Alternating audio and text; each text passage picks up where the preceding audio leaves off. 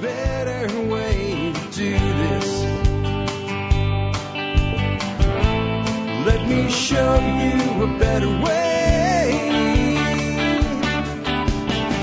Hi, folks. This is Jack Spirko with another edition of the Survival Podcast. As always, one man's view of the changing world, the changing times, and the things that we can all do to live a better life. If times get tough, or even if they don't. Today is Friday, Friday, Friday. This is uh, Friday, the 6th of December, 2013. And once again, without maybe the drama, I will tell you tick, tick, tick. As time ticks on, man, it's the first week of December has come and gone. And it's like December for once here in uh, the great state of Texas. It is probably not going to be a white Christmas, but today we have, I guess you would call it a white pre-Christmas. Yeah, there's about two inches of global warming laying on my yard out, out front and back. Uh, the road is completely iced in. I don't think anybody's going to be going anywhere with all this white, cold, icy global warming sitting on top of my uh, my garden. My greenhouse roof on my new spring house greenhouse caved in. I had a heater running in there last night. I guess I didn't have it set up high enough, and uh, I was able to uh, shovel the snow off of it and actually get it to stand back up. But there's some real damage to the support poles in there. So Joe and I'll have to look at what we need to do. But otherwise, this uh, this ice disaster, as they're calling it, is not really that big a deal. Um, I've had a couple emails from some of you guys today going, I'm hearing there's power out all over DFW and that the, there's this and there's that. And here, here's the reality. Uh, in Dallas Fort Worth, when there is one snowflake for weather people, it is it is go time. It is let's make this into the apocalypse, even if it's not. Now that said, if you do live where I live right now, if you're driving somewhere, you're dumb. This is this is not the time to be out and about on the road. Sometimes survivalism is just not doing stupid things and driving on completely iced over roads in a uh, a, a town, a city, a state that doesn't have snow equipment is is one of those dumb things not to do. I bet the highways aren't too bad. And I bet the overpasses have been treated and sanded, but all the secondary roads in this place right now are a sheet of ice. So if you live where I live or anywhere near where I live or anywhere in the path of this stuff, stay home. Now I do know in some parts of the country that uh, there, there's a lot of ice. A lot of ice today. Like there are, you know, lots of people without power and hopefully you guys that are in that area are prepared for this cold winter. Um, I'm kicking back, chilling right now, and uh, gonna get this show done. It'll be it's gonna be a long one today too. I'm gonna tell you guys. Um, I've got quite a few questions from expert council members, and some of the expert council members did mini podcasts in their answers.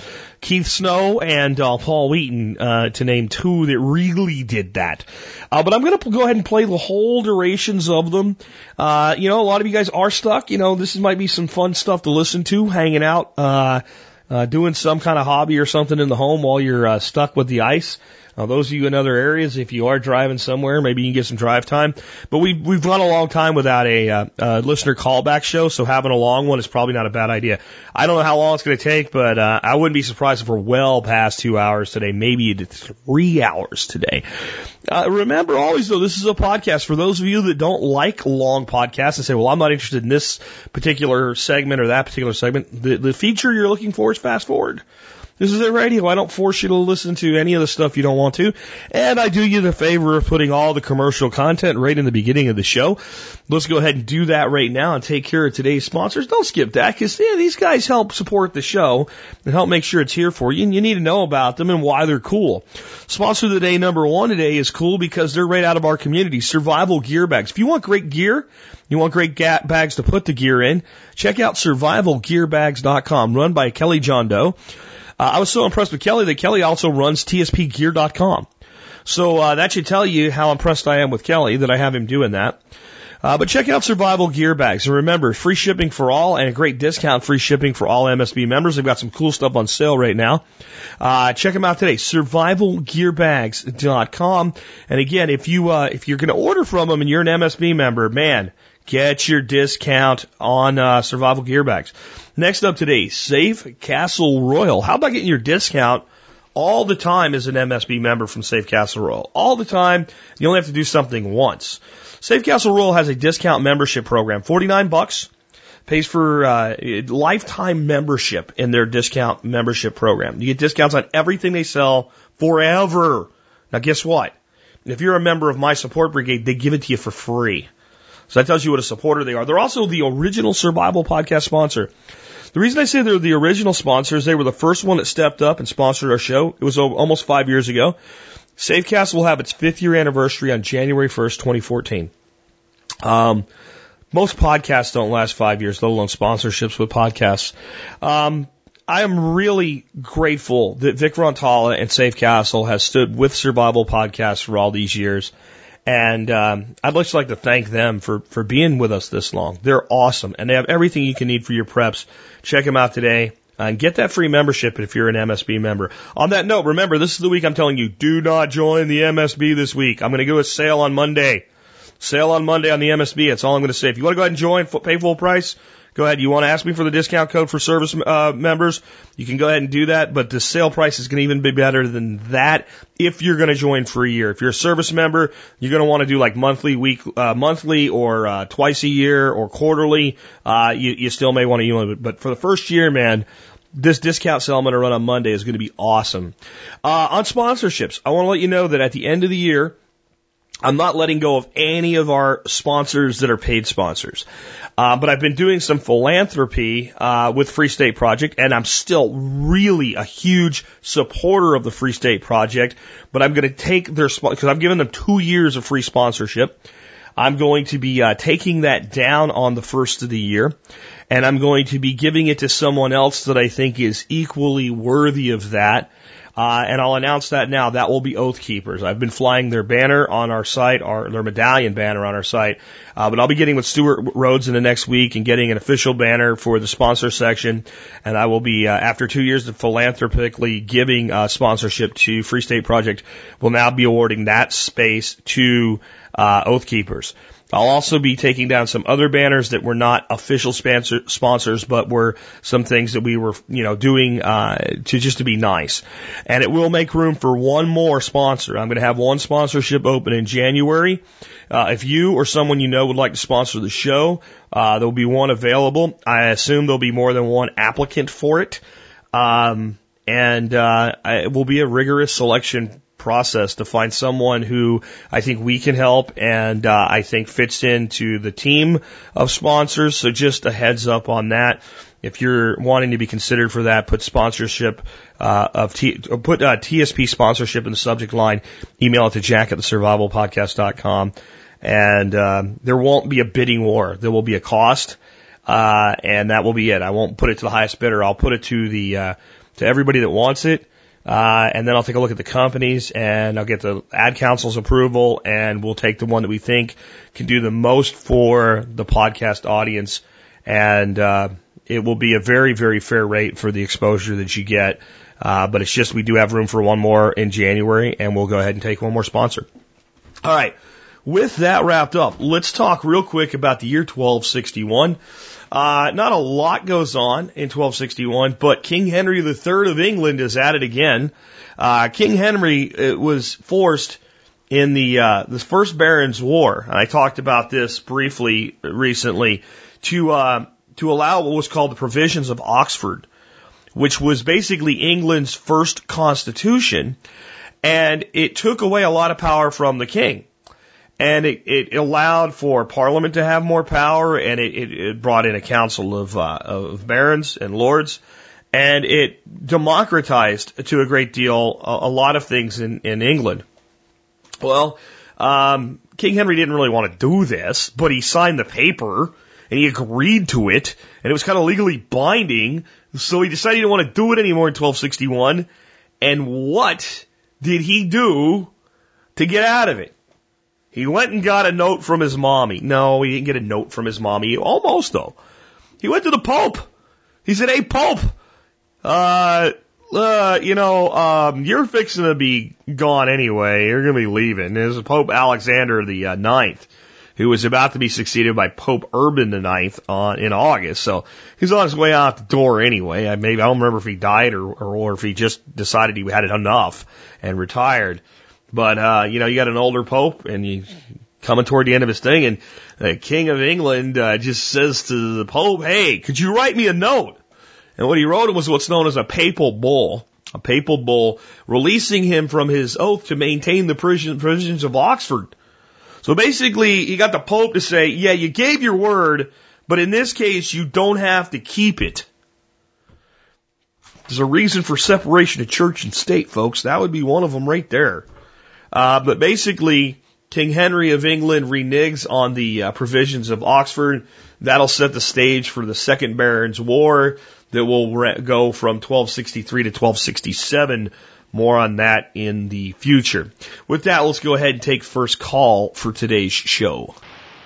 Hi, Jack. This is Hope from Simi Valley, California.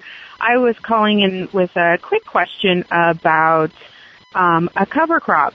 We live in um, Zone 9B and um, wanted to plant some cover crops for next spring, but due to time constraints and some restrictions, haven't had a chance to put it in the ground. So, just wondering if it's a, still a good idea to go ahead and plant that um, here in late December. Um, um, let you know that we got a cover crop that is um, a combination of purple vetch, hairy vetch, common vetch, um, bell beans, and Dunsdale beans. Um, and just wanted to know if it would still work if we planted it here late in December. Love your show. Thank you very much. Um, take care. Bye. Well, we're certainly getting late in the year for it, but it probably will work for you. Um, there's a couple things that you may want to do, and there's some things I would ask you if if if you were you know on the phone with me or face to face. And one would be how big of an area. Uh, if it's a very large area and it's a significant investment, it may not be worth it, and it may not be possible for you to do some things to help it along. But if this is some garden beds and stuff like that, uh, or let's say a quarter acre or less, uh, it probably will work. You're in 9B, uh, so you're in a zone that gets about three degrees below freezing centigrade, so about like six, seven degrees. Yeah, you're in an area that you, your low temperatures are probably in the 24 degree bracket, something like that, um, and that's a good hard freeze. And the best thing you could try to do is time your forecast right now. Give yourself at least two or three weeks that look like you're not going to have a hard freeze. And you may be able to do that. Um, you may not get any really hard cold freezes where you're at until January. If so, it'll pro- probably work. Um, if I were doing this in garden beds or, or what have you, I would lay down my cover crop and I would cover it with straw and I would go about four inches deep with straw. And if you do that, you'll probably end up with a decent emergence of your cover crop. And it'll kind of be lethargic and what all, but as you get into your early spring before you're ready to plant and you get some warmer days, it'll kind of kick in and take off and you should get quite a bit of nitrogen fixation, uh, and what have you done. I, I couldn't do much better. Uh, for you, if I invented a, a cover crop for trying to make this work in your uh, climate and this time of year, with going heavily with with vetch, Vetch will probably do well. Bell bean might. It's very cold tolerant, uh, but it's not very good at germinating in very, very cold soils. Generally, that is a mix you would have wanted to get in at least a month ago. Some things you could try that are more likely to get some good germination for you, it'd be to add in some like Merced rye or things like, uh, uh let's say Cayuse oat uh, those two might have a little bit more cold tolerance for their germination or uh, uh, some red winter wheat. Again, this is all about how big an area. If you're looking at like an acre of pasture, you're thinking about doing this, I would probably forego it at this point. Uh, and I would look to what you're going to do with it going into spring because it's just too much money and too big a risk this late in the year. If you were a little bit deeper uh, as far as your zone, if you're up in like 10 or something like that, I'd say you'd have no problem. It'd be a great time for it but you may be able to pull this off. Um, and you may be in a situation where you need to do it. For instance, we went really heavy with cereal grains on our cover crop on our berms. Right now, they're sitting underneath a couple inches of ice and snow. Hopefully, things will work out and we'll get some emerging growth out of those because we can't plant really our trees and everything else till spring. Um, a lot of times, this is what happens. These plants that are cold tolerant, they will tolerate cold and they go into a stasis in the cold. They won't die in a frost. They just kind of sit there. Ugh, like that. Just ugh. And they don't do much. if they're well established. When they're young and tender, a lot of times they haven't had time to really establish, put down deeper roots, uh, and, and build up some woody mass. A lot of times they will get killed by cold. So in a small area, you could try it, and if it doesn't work, if you get some, oh, you know, a warm period coming, you can try it again. But on a large acreage, I would I would probably hold off right now. But I don't have a lot of experience with your climate. I'm thinking more about my climate, looking out the door right now at again a couple inches of snow and ice. If you look at your forecast right now for your area, and you're going to have temperatures uh, not going below the, let's say, mid 40s to upper 50s for the next week on your 10 day, two weeks on your, you know, week and a half on your 10 day forecast, uh, you probably are going to be fine. You're probably going to be fine. And as long as you can hold off from a hard freeze until all those plants get a couple inches up, um, it'll snow right over them, it'll cover them, and vetch and things like that will hold right out. It will probably kill the bell bean. And the last bean you said, I didn't understand it right. Uh, I tried looking up a couple different things, Dunfield, Dumfried. I, I didn't get that, so I'm not familiar with that particular plant. So if you can, uh, in the comments section, let me know. I'll take a look at that for you and give you a follow up on it. Let's take another call. Jack, this is Chad from Tennessee. I was wondering what your opinion is on dividend paying whole life insurance. I've heard it called uh, the Bank of You or Income for Life. It's under a couple different names by different people, but uh, just wondering what your opinion was on it. Thanks. Bye. My overall opinion of whole life policies are they suck, they suck, they suck, and then they suck some more. And I don't care if it has universal riders and dividend producing bullshit and the ability to earn you money. And let me tell you who calls dividend producing whole life the bank of you and income for life and other things like that people who sell it. No one in the world calls it that except someone who wants you to buy it. You will never find, I'm telling you right now, you will never find a fee only financial advisor who does not make commissions who would ever advise you to buy whole life as an investment. And if you do, that person should have whatever licensing he has revoked because he's an idiot. He doesn't know what he's doing. Um, back when I was in web marketing, I had clients in a lot of industries, and it's part of how I know as much as I do about all these different diverse industries. Sitting down with a client who's trying to market his services and understanding his unique needs and, and, and things he can and cannot say and can and cannot do and what he really thinks versus what he has to do. And I had one client who was a financial advisor and an insurance agent for wealthy individuals. Uh, a qualified individual for him to take as a client would have a net worth of 2.5 million in liquid assets. Not this is not just your equity in your home and things like that. You'd have to have 2.5 million liquid assets for this guy to even take you. And um, his statement to me about whole life was, "I sell a lot of whole life, and I make a lot of money selling whole life." And I don't advise whole life for 95% of the population out there in any form whatsoever, but I am not screwing over my customers. My customers are very different than the average person. And I asked him to please explain that. And he said, if you are an extremely wealthy individual and you are going to have your money ransacked when you die and that you're trying to leave to your heirs, that what you can do is tuck whole life away as part of a, a, death benefit and circumvent a lot of money that would be taken from uh, your heirs uh, by making it insurance. And that is really the only reason we use it as part of our comprehensive planning for our wealthy clients. And that in any other instance, you're better off. And, and, and in this instance, he's even, he even said to me, he said, this is not for them. This is to prevent the government from taking it from their heirs. And I can't, I can't shelter all of it, but I can shelter some of it. And that for most people, there's enough of an inheritance uh, deduction that it won't really matter. Or it's, they have assets that can't be sheltered that way uh, which would be something like inheriting a farm or a large piece of land. Very difficult to shelter that way. Um, but, you know, there are these large, um, complete holes in, in, in taxation on money that's earned from life insurance that's separate from inheritance. There, there's there's maximum amounts, but they're separate, and that was the only reason that you would do this. The concept of bank on yourself works this way: you keep throwing money into this whole life Ponzi scheme scam.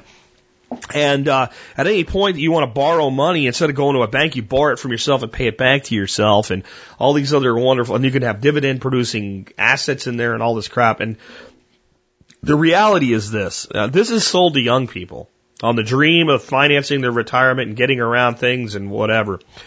But but the reality is it's it's a scam, and its it, whole life is, as far as I'm concerned, is a scam.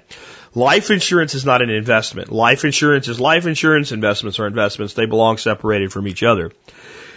If you get good term life insurance and you take the difference that you would be using to buy whole life and invest it in just about any way, you'll have more control over it and you'll come out ahead. And it's a bad idea, and I'm just saying not to do it. And the people that will take exception to me with this are the people that have had it sold to them and believe they bought a, a good thing, or the people that sell it. But you will not find a fee only advisor who's good at what they do, you know, not a financial liar, a, tr- a liar, a true advisor, who would recommend that a person, uh, a middle class person, shove lots of money into a whole life policy. It is a terrible, terrible investment strategy. And there is no way in hell that I would advise the average person to do it. And I would say that unless you're talking to someone that only takes qualified high, high net worth investors and is doing it for a specific strategy and can explain it to you, anybody that tries to sell you on it, run away from and run away from fast because they're doing it because it makes them a massive commission. When you buy a whole life policy, almost 100% of your premium for your first year goes into the pocket of the agent or agency that sold it to you. Almost 100% of the money. So if you in your first year end up putting $1,000 into a whole life policy, what you've actually done is given $1,000 to the agent who sold it to you, who then will continue to get a piece of it over about a 10 year uh, maturation and a little piece of it for uh, his little lifetime annuity if he can survive as an insurance agent. Um, it's not, it's not an investment. It's insurance in case you die and you should buy the cheapest high quality insurance for your death that you can to insure your death, and you should invest your money elsewhere. Let's take another call.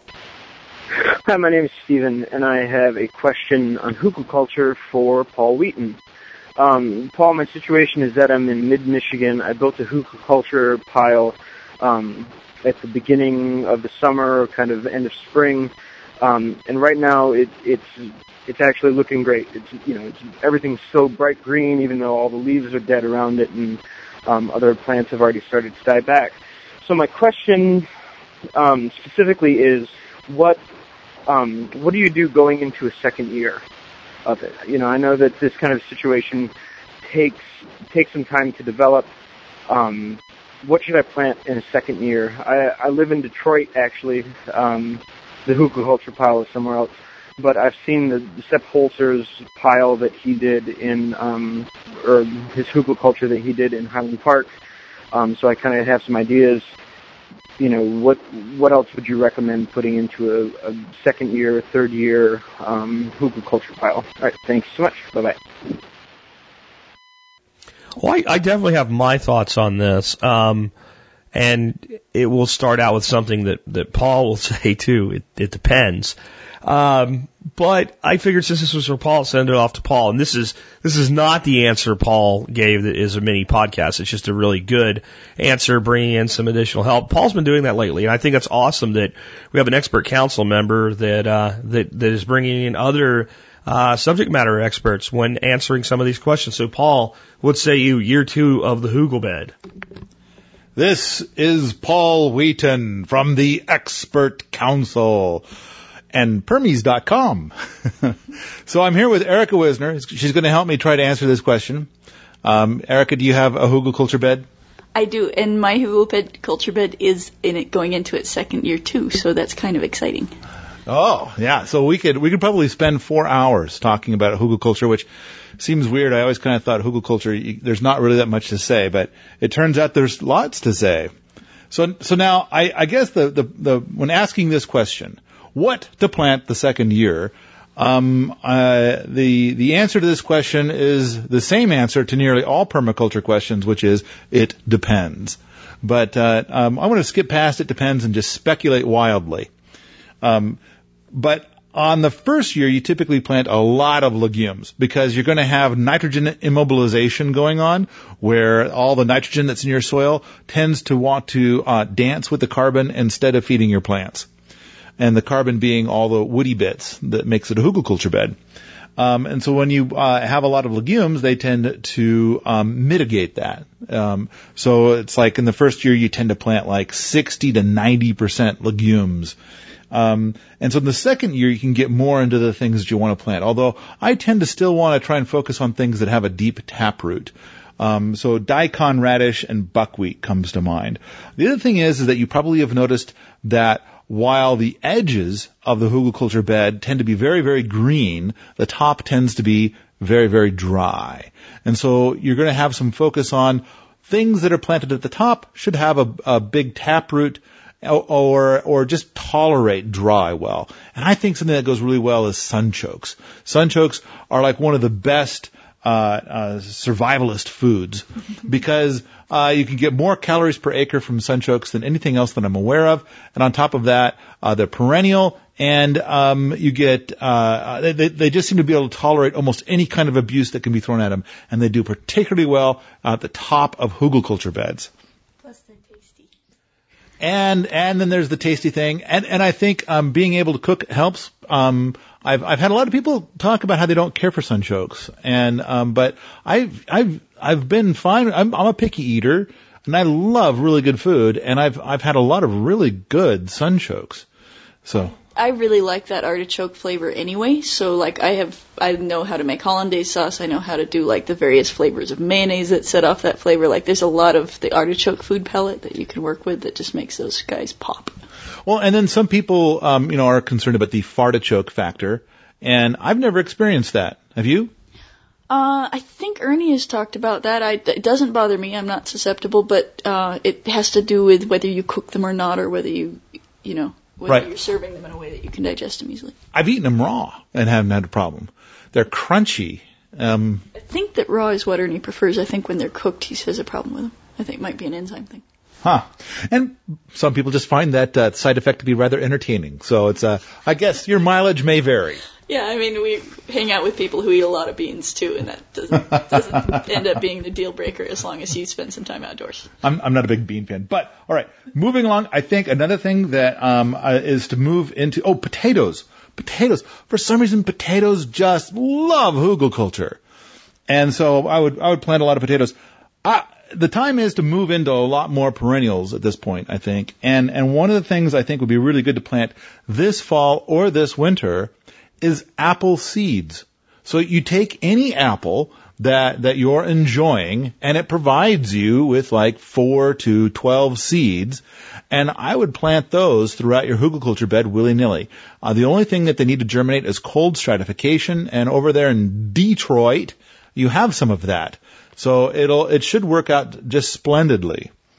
Um, I think that it, you should still plant legumes.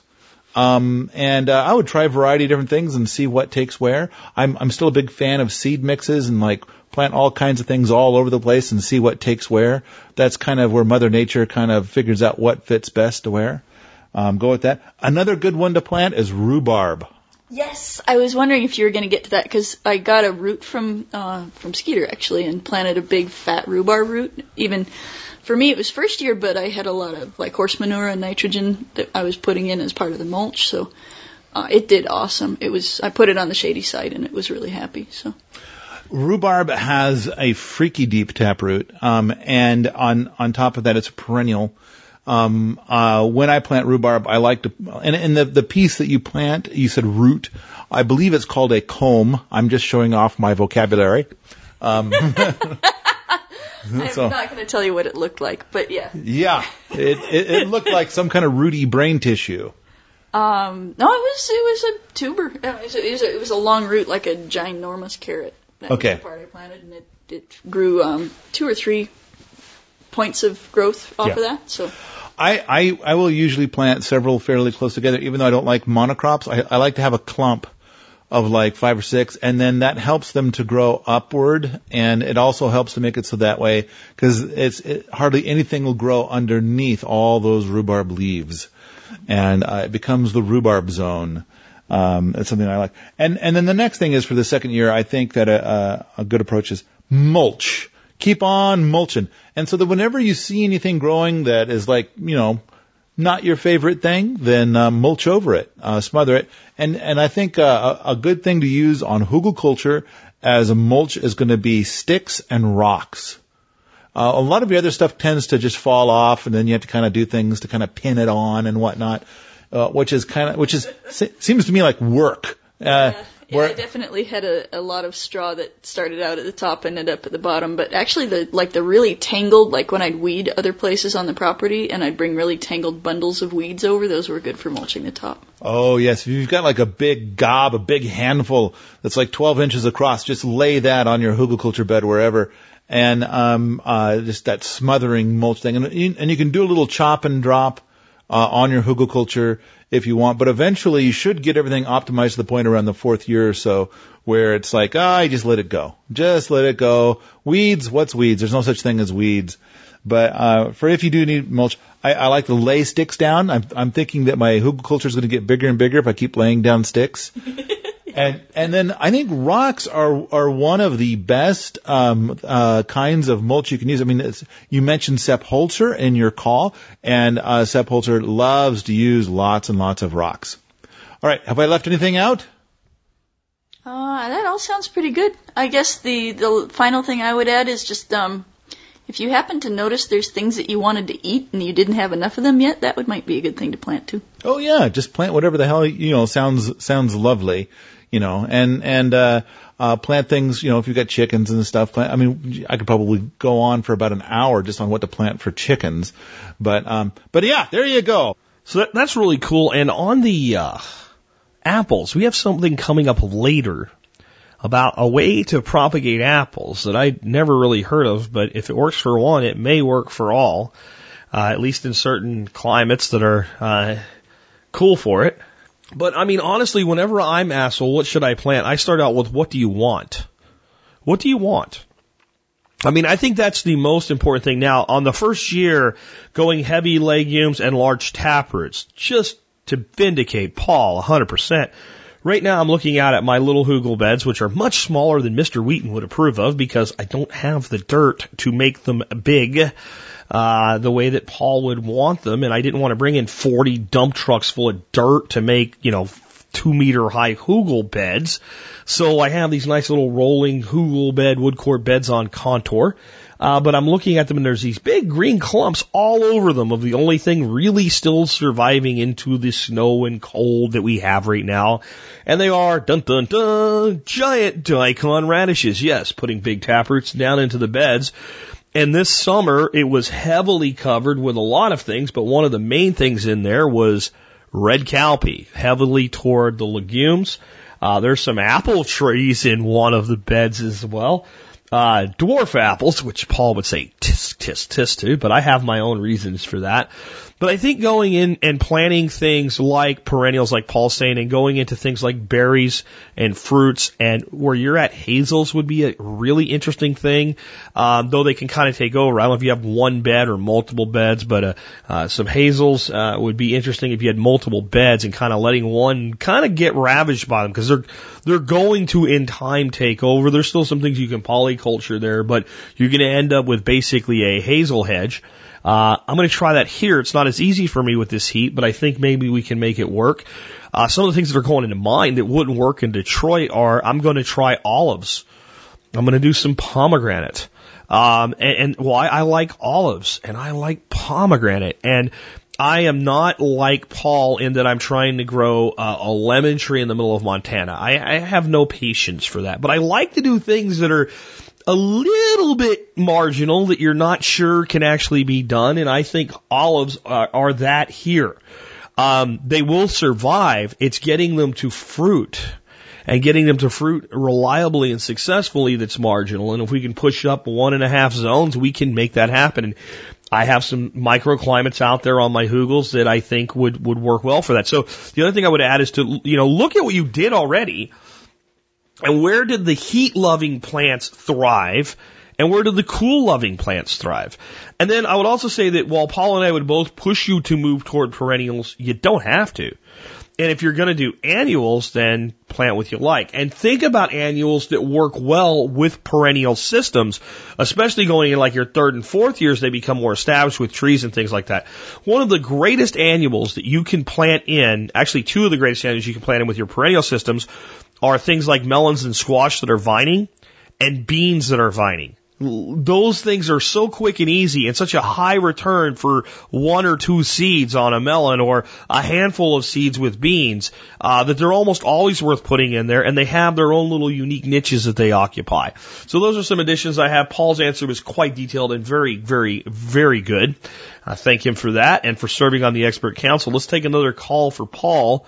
And then I'll warn you, you're going to have a mini seminar after that with, uh, by the way, an exceptional additional subject matter expert. And I'm not going to come back and introduce that one. I'm going to play the question and we'll go right into Paul's answer. This is a question for Paul Wheaton. My question is, what issues would I have if I tried to incorporate a thermal siphon into a rocket mass heater? Thanks a lot. Bye. It is I, Paul Wheaton of the Expert Council uh, and Permies.com and stuff. and I got, I, I just so happened to be when I, when Jack sent me this question, I've got Ernie Wisner here with me today, and he has built damn near 800 rocket mass heaters. He's the leading innovator in rocket mass heater stuff, unless you count his wife, who might be out innovating him these days. Um, Erica, but Erica's still sleeping. They're at my house, so we get this compound answer. So, Ernie, before, so say hi, Ernie. Hi, everybody. so, uh, uh, before, uh, before I turn it over to you, because you're going to have the definitive answer, um, I want to, I want to take a stab, and then you can point out just how wrong I am. Okay. Okay. So first of all, my answer is, hey, if it ain't got a thermosiphon in it, it ain't a rocket mass heater. So, uh, I, I, and then and then from there it goes into speculation about what this guy might actually be looking for. Is that about accurate? Yes, Yes. that is absolutely accurate right there. That's not wrong. Uh, depends on the thermosiphon that you're looking for. If you're talking about going to a panel, coming from a panel, whether you're talking about using it for heating hot water, um, the if it's for heating hot water, you're going to want to listen to uh, a couple of the podcasts and watch the video Boom Squish, and you'll get a lot of information out of that. So we call the podcast. I think I think there was like three or four different podcasts that we made called Boom Squish. Yeah. Boom Squish Part One, Boom Squish Part Two, Boom Squish, Boom Squish, Boom Squish. And there's a reason why we call them Boom Squish. Ernie, can you tell pe- help people understand why do we call these this series Boom Squish? Well, uh, have you ever heated hot water to where it vaporizes into steam immediately and can't escape? It goes boom. and then if you're standing in the same room with it, you go squish. That's boom squish. Boom Squish, baby, right there. So, um, I think I think what so, so when we got the four DVD set out there about rocket mass heaters, I think the third DVD is called Boom Squish. Yeah. And and one third of the DVD, a full one third, is disclaimers. How can you die from this? Yes. The the ways are many. The odds are high. Your death is imminent. Yeah, it's superheated steam. I mean, it's it's not something you want to play with. And those videos talk about where you can put a coil if you're if you're wanting to do hot water, where you can put a coil that's going to be safer. Um, unfortunately, in a in a regular box stove, you basically throw the coil on the outside of the back of the stove or on the inside of the of the back of the stove, and it's great and it's wonderful and all of that stuff. On a rocket mass heater, because you're you're uh, burning it well over 1200 degrees, if you vaporize that water into steam too very uh, quickly in the tube, it will go boom. If you do it in the wrong place, it will go boom. And you will go squish. And then somebody will come in and scrape you off the wall. It's possible even your neighbors will go squish. Yeah. They'll be so upset with your rudeness. Yeah, there's a, a fellow of our acquaintance who was in a steam explosion, and he uh, he likened it to watching all the walls move at the same time. Yeah. And he was several walls away and got smashed down. I, I like that episode of Mythbusters where they're like, yeah. let's see, let's see what happens. We're gonna take the standard, the standard water heater and put it into a shed that we've built to uh, the standards of a normal home. Yes. Uh, and and then we're going to uh, short out the thing, the the um, ah, bah, The, heating element, and we're going to close off the. Uh, the thermostat. They're going to short out the thermostat. Yeah. And then there's the the uh, the relief valve, which has a little uh, threaded end on it, and it's like, oh, I'm just going to put a little cap on that. Yeah. So they just went ahead and did those two things, which a lot of people do. Yes. I mean, a lot of people put the little cap on, which you should never do. And uh, and then they just kind of monkeyed with the the the the electronic contraption to short it out. And then they went into a, a little safety zone place and waited. yeah. And and then all of a sudden it went boom, and they walked out onto the out onto the grinder out there. It, it obliterated the building. I mean, Yeah, it was the building like came apart. it was it was gone. there was nothing left resembling a building. So what they had thought when they went out there is they had thought that the tank had blown up and basically turned into shrapnel all over the place. So they go walking out there a couple of seconds after this all happens, thinking, you know, all Wow, the look debris down. Look at all this destruction! Wow, wow! Look at that! It's so destroyed you can't even make it what it is. Wow, they're out there for a good twenty seconds, wandering around, pointing at things and saying, "Wow, look at that!" And then the hot water heater hit the ground. yeah, yeah, that's that's definitely one of my one of my all time favorite. Um, uh, So yeah, let's make a thermosiphon. This ought to be adventure. Yeah, do that out in your backyard. My standard, my my standard uh, disclaimer is is it. go ahead and try it out in your backyard before First. you put it in your house, Now, please. maybe maybe what we ought to do is talk about what the hell is a thermosiphon. Okay, a thermosiphon uh, is hot stuff that wants to go away from gravity because there's other stuff that's that's heavier and wants to go wants closer to come gravity. Down to gravity. That's that's very good. You need at least 18 inches of rise on a thermosiphon. A shorter one doesn't work that well. Um, so if you're doing a thermosiphon up to a solar panel, a solar hot water heater to keep it warm, uh, then you you need 18 inches of rise. If you're trying to do it the other way, unless you've got your stove way up high, uh, getting 18 inches of rise out of your out of your uh, your solar hot water heater is going to be pretty damn hard to get it up to the stove. So a rocket mass heater has a standard 48 inch riser Yeah, that gives 48 inches of rise. yeah, Hence the word riser. Uh, so we got a thermosiphon in there. It's 48 inches long, but at the same time, the barrel, which is sometimes called the bell, but the barrel that goes over it, Right. um, also kind of has a, about 48, 36 to 48 inches of drop. right. and and uh, but you're cooling it so fast that it's it's um it's it's so while the riser provides a pump in one direction, the barrel provides a pump in, in a downward direction. It's a it's a double it's a double pump.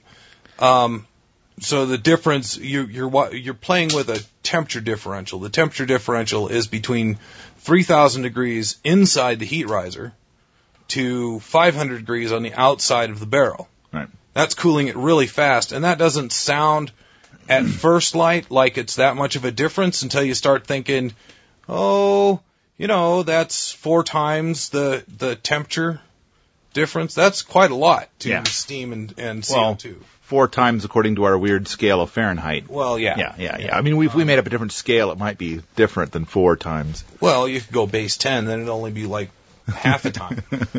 Um, I can make up a scale that can mess up your math, man. Yeah. well, a regular scale messes up my math. But uh, you've actually got two thermosiphons. If you're Yeah. running a.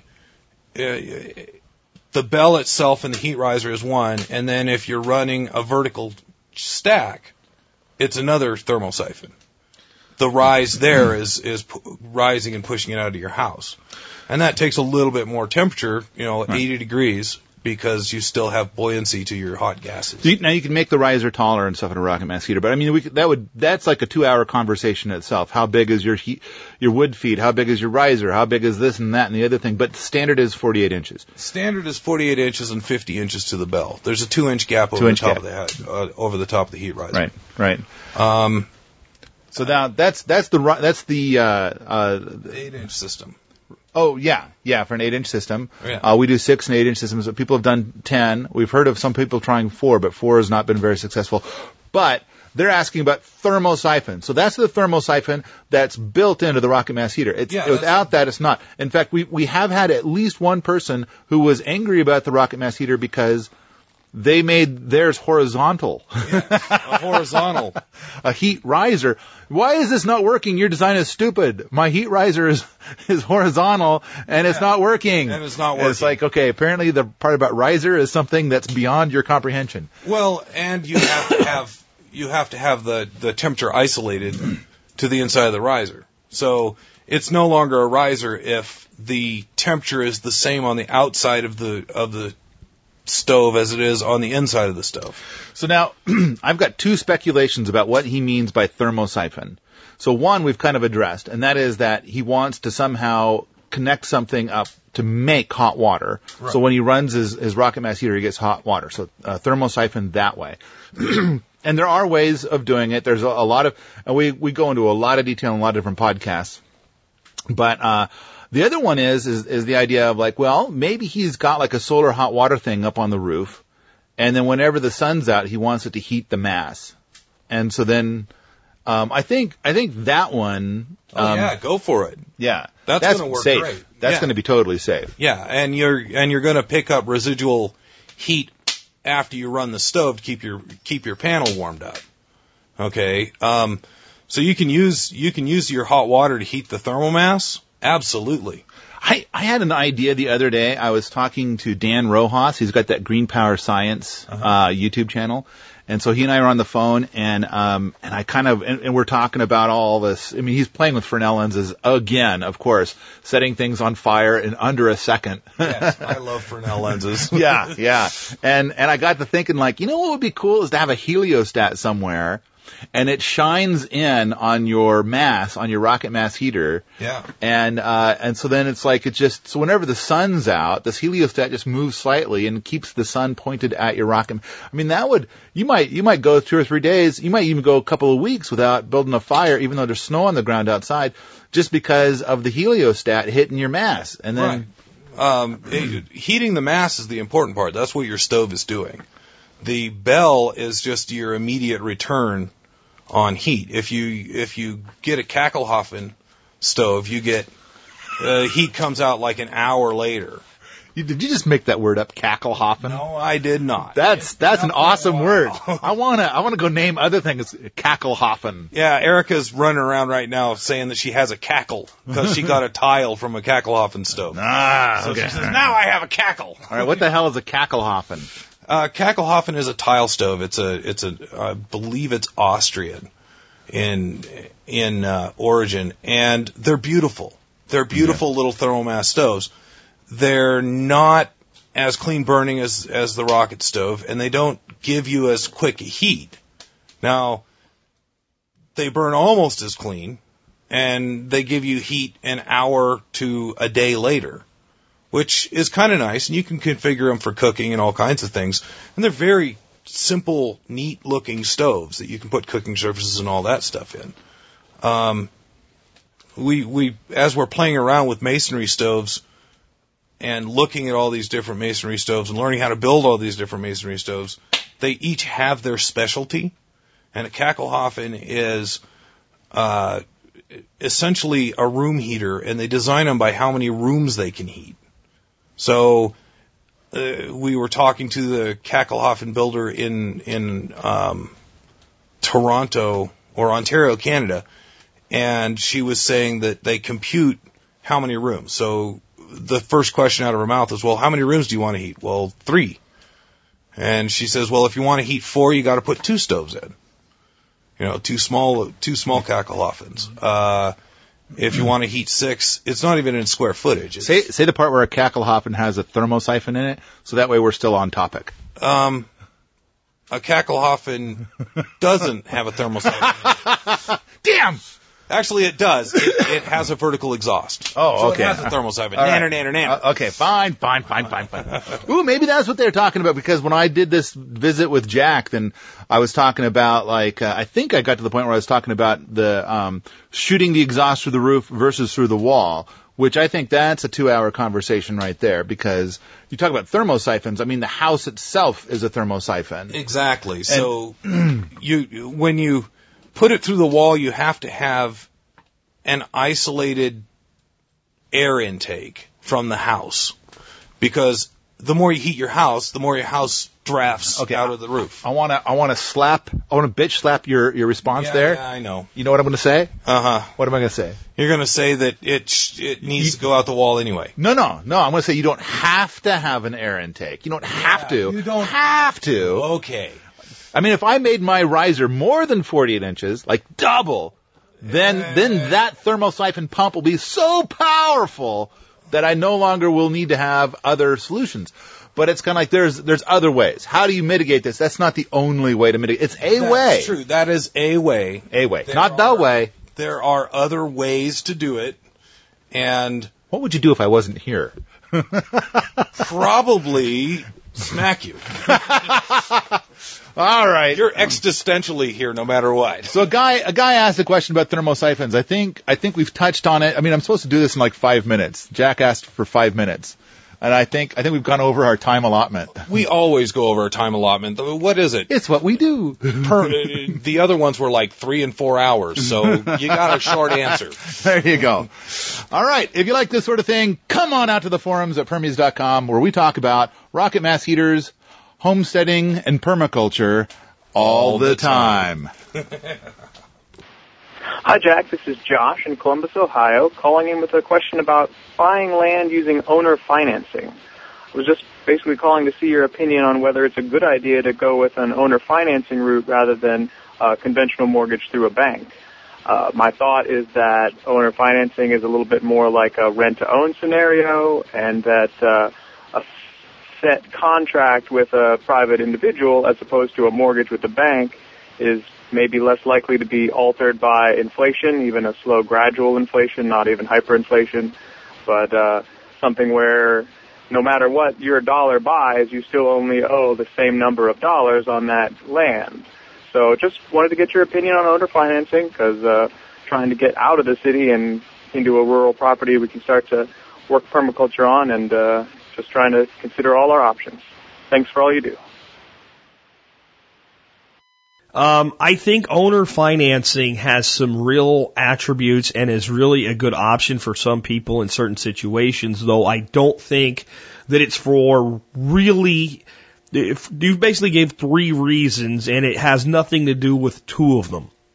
Um, the first reason was that it's a little bit more like renting to own. It is absolutely 100% not in any way whatsoever anyway like renting to own. It is financing. It is a debt on real property and it is legally, legally treated exactly the same as a mortgage. Your mortgage is just with a person or one entity versus a giant bank conglomerate.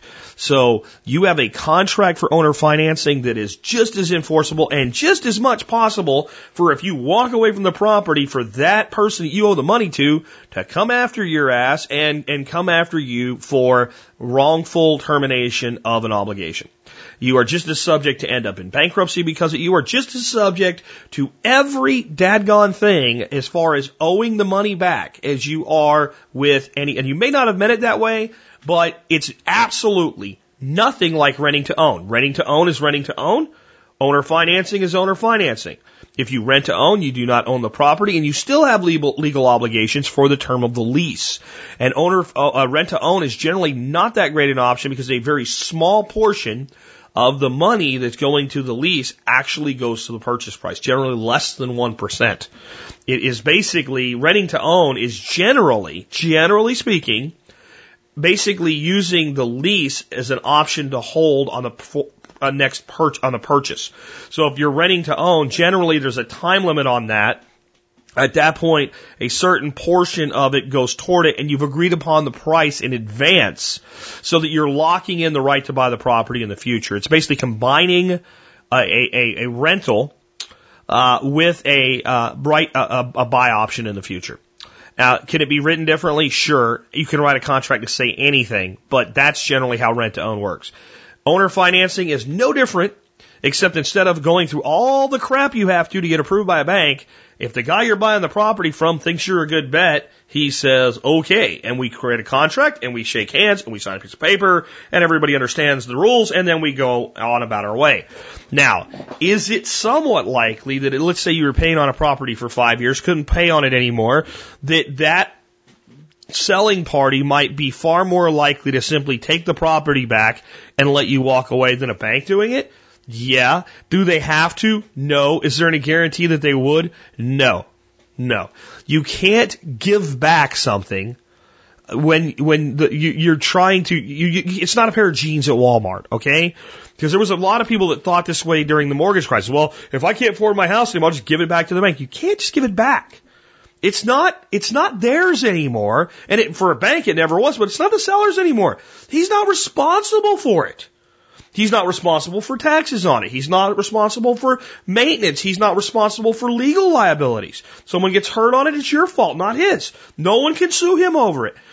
He would actually, for, for that to work, he has to basically foreclose on the property and accept it as part of or all of what you owe him. It's no different than a bank. So that part is the same. And it's very important that you don't go in an owner financing deal thinking that's how it works, because it doesn't.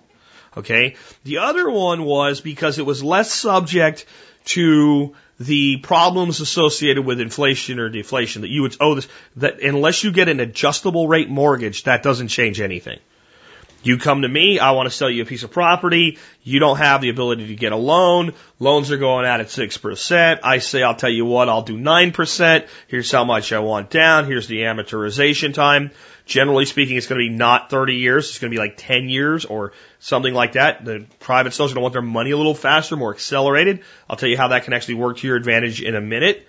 Um, but that's it. And then the title transfers, we go down to a, a, an office and we do the closing and all of the things just like a mortgage, except there's not all this hoopla and, and hoops to jump through to get it done. It's just easier. And, it, you know, generally speaking, most people, when they sell owner financing, know they can foreclose on the property. To do it, they have to own the property outright. They're, they're converting it to money and they know they can reclaim the, so they're much easier about approval. All right. So it has nothing to do with locking in the price of the property because when you do a fixed rate mortgage, you've done that. All right. The third one though is it's, it's, it's a contract between you and another individual, and that's better than a contract between you and the devil that is the, the banking system. That's probably valid. But that alone is not reason enough for me to say it's a good thing to do. So how is it a good thing to do? I think that one of the best options or reasons to do owner financing, it is much more difficult to secure financing on raw land than it is to secure financing on a home with a conventional loan.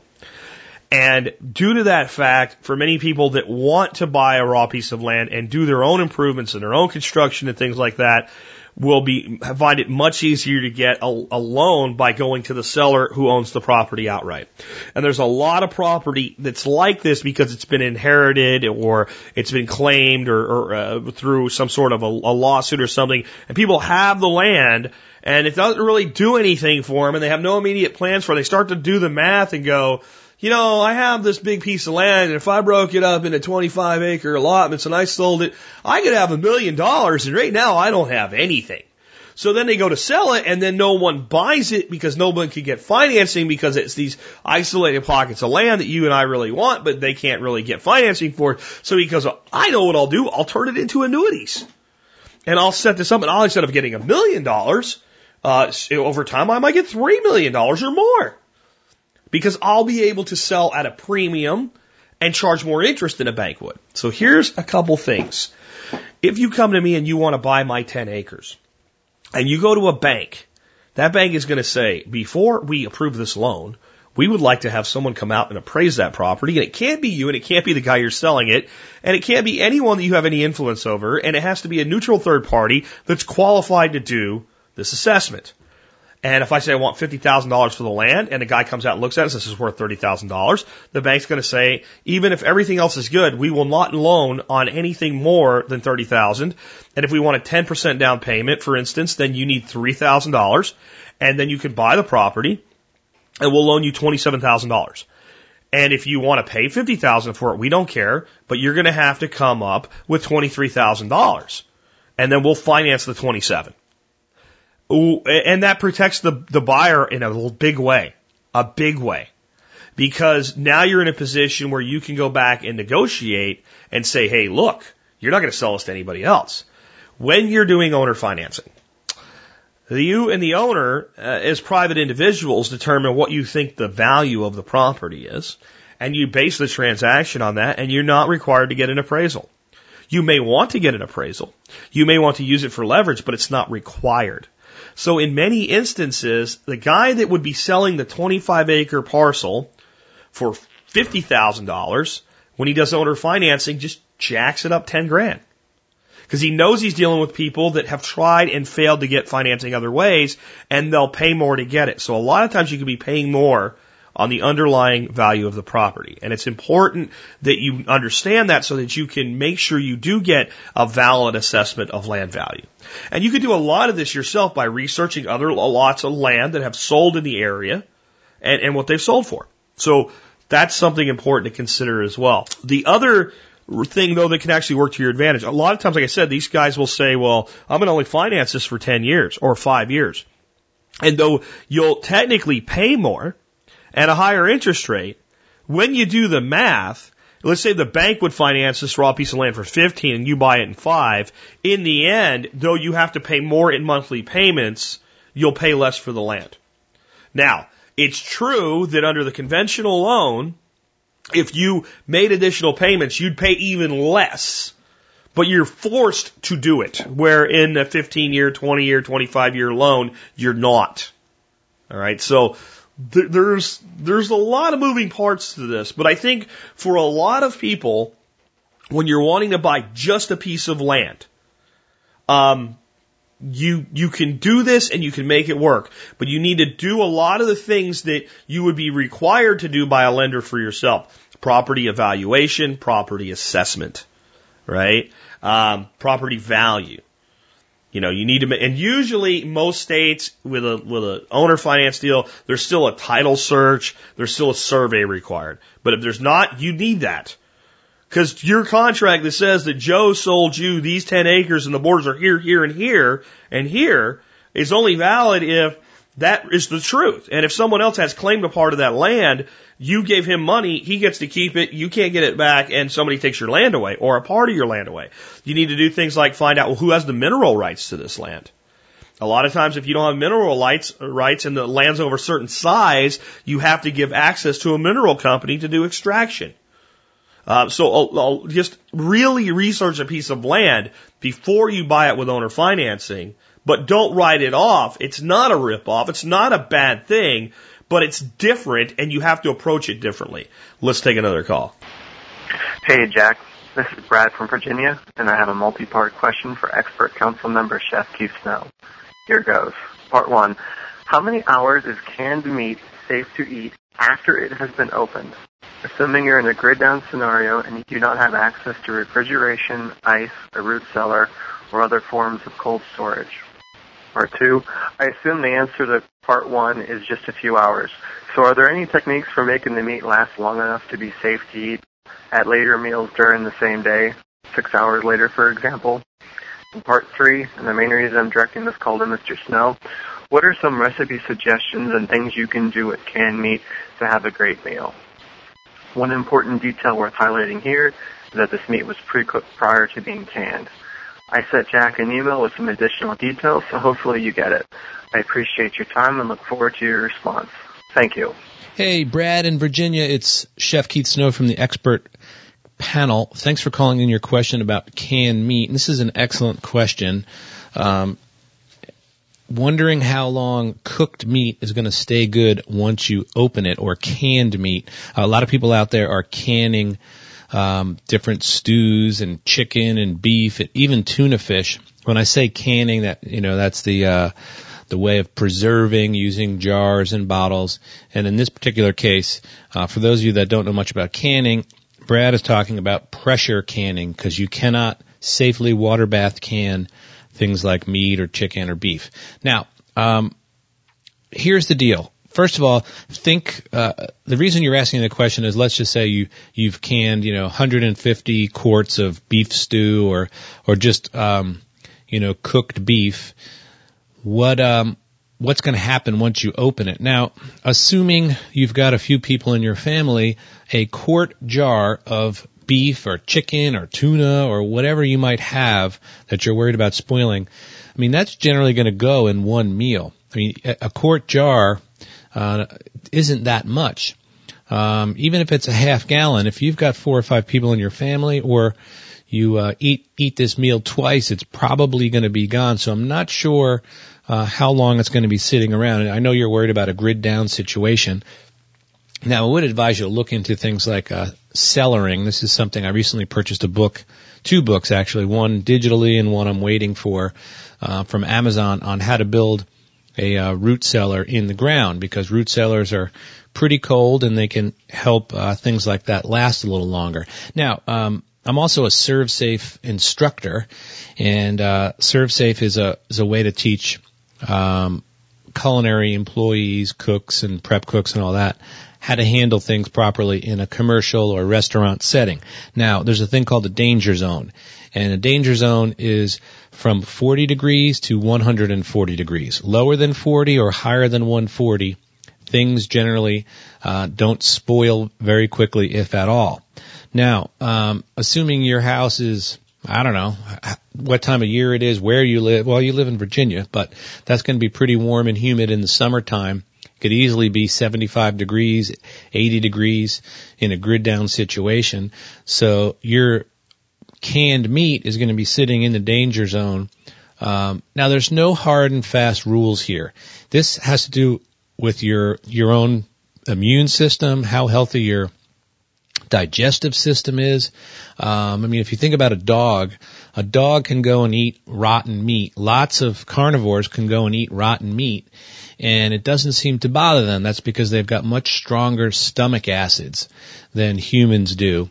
Um, they're just, you know, set up to eat meat that's either fresh or raw uh, or uh, or spoiled, you know, carrion as they call it, and doesn't bother them. Now, most humans these days have very compromised immune systems. So, in addition to being smart and thinking about a question like this, Brad, I'd also uh, encourage you to start uh, thinking about your digestive tract, and that's uh, your small intestine, your stomach, you know, all your insides. Those need to be super healthy, and a healthy digestive tract comes directly from what you put in it, um, what the enzyme level is in your system. Um, how much gut flora you have. If you've got a weakened immune system from eating a lot of grains, for instance, a lot of fast food, Oop, there goes my Doberman pinscher after somebody. Well, hopefully he doesn't murder anybody while I'm answering, but we'll let it fly. So you need to take, just as you're worried about your, your, um, your meat going bad, you need to take some steps, and it's obviously that you're, you're taking steps now to make, um, by, by canning meat and all that, trying to help things when a grid down situation does come, take your gut health uh, seriously. I would, uh, if you can afford it, start eating a lot of foods like fermented foods, homemade sauerkraut, kimchi, yogurt, things like that that populate your gut with a healthy bacteria. Because the more healthy your immune system is and that and, and your family too, the better chance you can eat some meat that's a few hours old or eight hours old without um, getting sick. Another technique is to think about what the French do confit, things like that, potted meats, um, where you have a cooked meat and when you open it up, you can take some out. Let's say use half of it and then you, um, take some lard, which everybody should have lard, lots of it around, good quality lard, because that stuff basically will last almost forever. And you can heat it up even with no power, a little camp stove, whatever. Um, and then you can pour it on top of your potted meat and it'll form somewhat of a seal. Now, it's not a perfect guarantee that that meat is going to be um, fine, but it will help tremendously. Now, in France and here in my own house, I've made lots of potted meat where um, they've been you know, the meat is cooked, packed into a jar and covered with melted fat, whether it be duck fat. I like to keep duck fat on hand. That stuff um, can last a long time without you getting sick. Now again, this is a, I can't say how healthy you are. I can't say if your meat was canned properly. These are all considerations to think about. But uh, I wouldn't be too panicked about it. Work on your gut health. Make sure when you're canning meat, you don't can huge portions of it. So when you open it up, uh, you'll be able to finish it in, in one sitting. And uh, that's about all I can offer you. I appreciate you calling in the question. And um, good luck with your canned meat. Now, as long as that answer was, Keith actually realized he actually asked for some recipes and called in back in with, with answers, which I'll play for you in just a second. But I'd like to actually give my thoughts on this just a second. And unlike Chef Keith, I'm not in the restaurant industry and I'm not helping servers figure out what to do in a restaurant where the government's coming around. I'm just a common sense individual. And let me tell you what's going to happen to a cooked piece of meat sitting at room temperature, covered for about eight hours to a full day. Absolutely nothing. Let me say it again. Absolutely nothing. If, if you had a big bunch of, of meat in front of you that was, was raw, and you didn't have salt and you couldn't make jerky or biltong and you, you had you had no freezer and you're like holy crap what do i do to make this last as long as possible if you can build a fire the first method of preservation if there's nothing else available would be cook it cooked meat immediately immediately is going to store longer than than meat that isn't cooked. So if you had this canned meat you're talking about and you had it out for a few hours, as you said in the call, and then you ate it, I, I, I wouldn't even worry about it. I mean, how many of us when we were young kids in the military or college or out in our first home or whatever would order a pizza, right? Which is so much more stuff and, and potential problems in it uh, than something like uh, uh, some canned meat and would eat a bunch of pizza and leave the pizza box on the uh, the table or the uh, stovetop and get up, you know, in the morning, which when you're in that mode of life is like 11:30 in the afternoon, and go, oh, dude, look, oh, pizza, and eat it, and, and not die, right? So uh, there's this fear of, and this, this 40 degree number, uh, yes, the food can degrade, but my God, the government's crap where they're like, well, if the, if your eggs or your milk are above 40 degrees for any time at all, uh, you need to throw it away. What temperature was the milk when it came out of the cow and what temperature was the egg when it came out of the chicken's ass? I mean, these are nonsensical. Now, there's truth in the fact that by the way we modernly package and do all this crap to ruin milk and to ruin eggs that, you know, they probably don't store anywhere near the way fresh milk and fresh, fresh eggs do. But this crap that as soon as something's above 40 degrees, it's toxic is, is not, Keith's not saying that, but I just wanted to weigh in on that.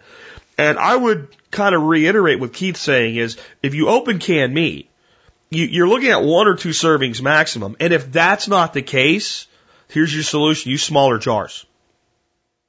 If you're using like one gallon jars and a giant pressure canner to can your meat, your problem isn't how do I keep the food stored longer after I open it? It's jars too big. And you would be better off to use jars smaller than you think you need if you're worried about this for rationing.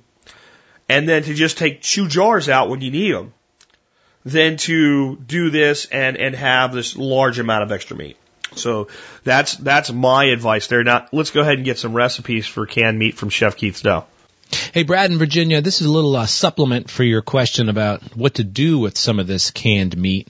I know that was uh, something that you had some interest in. Now, um, let's just say you're strictly talking about beef here, and there's lots of different cuts of beef that would can well. But let's just say you've got um, something from the backside of the animal, the cow, like uh, eye of the round or um, rump roast, things like that. And you've got to cut into maybe one inch cubes before you uh, you cooked it like that and then you canned it. So now what can you do with it? You open up a can of this, lots of different things to do. I would immediately uh, think ethnic. Now, um, assuming that we're in a, a grid down type situation, I'm sure you can still cook. You probably have a little propane. Maybe you've got a camp stove.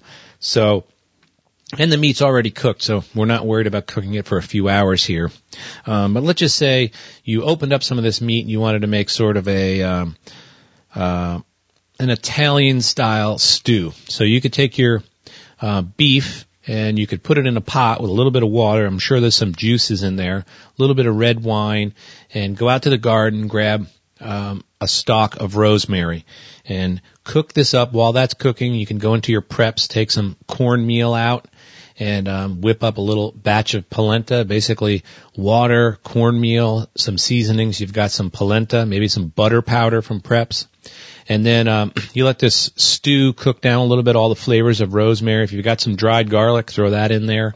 Um, a little bit of red wine, that all cooks down. You can serve it on polenta. You've got a, a pretty proper meal there. Another idea would be to think maybe uh, south of the border. Um, take your canned meat, and you know, we're not talking about super fancy food. Now, I've done a lot of fine dining, you know, highly presented plates in my day, which is really a pain in the neck in most cases, particularly in the type of situation you're worried about. Um, but what about going south of the border, taking your your beef, and maybe you've also canned up uh, a roasted tomato salsa or um, a green salsa. Put a can of salsa right on top of the beef, a little bit of water, some dried chilies, maybe some fresh cilantro from the garden. Heck, if you've got some of my harvest eating spices, they last a long time. Little uh, steak seasoning or low and slow barbecue. Put about a teaspoon of that in there. Let this mixture cook down until it's nice and hot, starts to thicken up. Season it with salt and pepper, and um, cook up some white rice from your preps. You pour that over it, and you've got a really hearty, pretty neat meal. Now, you could also think Southeast Asian food. Um, in our pantry, we've got a lot of coconut products. They last a long time, whether it be coconut oil or coconut flesh mixed with coconut oil. They call it coconut cream or coconut butter. Um, we also have um, cilantro, both fresh and frozen and dried in a lot of cases. And we've got curry powder, um, and then we've got things like um, dehydrated garlic. Uh, what about taking your beef, some coconut milk, some curry, some fresh cilantro, a little bit of garlic, some cumin powder, and um, let this thing cook a little bit. And again, put it over white rice, and all of a sudden you've got sort of some Southeast East Asian flavors to go with your beef. So there's plenty of ways to cook this. I wouldn't be overly concerned. Um, you know, about ways to cook it. There are zillions of ways, but those are just three sort of simple, homey, stewy type ways using uh, three different um, ethnicities to make something out of your canned beef. So I hope that helps. And this is definitely, definitely why I advise everybody out there to think like it is, and it's a good idea. Uh, maybe one weekend a quarter to have you know grid down weekend or grid down Saturday afternoon and dig into your preps and see what you can take out and cook. You do not want to, and it's the same thing. Jack did a show a couple years ago uh, when he was back in Arkansas, uh, ice storm or whatever it was, and he had the generators all ready to go, and that's because he's probably used them before. He had a system set up in his mind. You don't want to wait until the lights go out and and then go and open the Harbor Freight box and pull out the generator and like, oh crap, I don't know how to even turn this thing on. Oh, do we have a do we have a, an extension cord? Oh yeah, but that one's not heavy duty enough or it's not long enough. Those are things that you want to practice so you know exactly how to use that type of equipment. Same thing with uh, like a solar situation. We've got solar panels that charge batteries and all that and and uh, we have the thing set up so we can use it. Now it's the same thing with the food people. Whether it's totally dehydrated food that you have or it's things like Brad's talking about canned meats and uh, canned goods, dehydrated stuff. You need to take it out every once in a while and serve it up to your family and get used to messing around with it. Don't wait until things, God forbid, go wrong to to dig into the preps and start fooling around. So, uh, you know, practice makes perfect, as they say. So, uh, with that, I hope that helps, Brad. And uh, take care, man. See ya. Hey Jack, it's Melissa in Illinois. I have a question for Keith Snow about uh, using yacon and Jerusalem artichoke in cooking. I know that those both can be white potato substitutes, um, but I didn't know if there was anything else that that could be done with them. We're thinking about planting them for next year's garden, and um, just wanted to just wanted to see what variety of recipes we could use them with. Thanks a lot. Bye. And with that, get ready to be hungry as we have more Chef Keith Snow. Hey, Melissa in Illinois. It's Chef Keith Snow with the expert panel. Uh, thanks for your uh, two-part question there on uh, sunchokes and yacon. Now, these these are a couple of things that uh, I bet a lot of um, listeners are uh, just barely familiar with or not familiar at all. Um, let's just take the sunchokes first. Now, those of you out there that want to grow something that's easy to grow, um, is somewhat. I know a lot of people for some reason are, are very fearful of being, you know, the only person in the neighborhood with a with a big garden. When you know, when when things go sideways, if your troll neighbors are going to come over and uh, steal your stuff. Now, uh, what you should do about that is get out of those trolley places and move uh, move somewhere where uh, people tend not to be like that. But hey, hungry people are hungry people. Now, this is a fear a lot of folks have is is, is your uh, vegetables and your your preps being um, too too much in the public. Now, these sunchokes are great for that because they basically look like a, a giant sunflower on the top. And um, but underneath the ground is a culinary masterpiece. And uh, Jack had made a suggestion about only pulling them up as you need them. Now this is actually uh, really sound advice, and it's it's a good advice for potatoes too. Now, potatoes are considered a long-term storable food. Uh, if you've got a cool place, they can last a few months, but they definitely are not as good. Um, and, and this is from experience. I've grown lots of potatoes where you know you go and you harvest a hundred foot row of potatoes and you've got them even in a cool place, but the last ones are nowhere near as good as the first ones. Now, um, a couple of summers ago or springs ago, I grew about 400, well, maybe 300 linear feet of potatoes.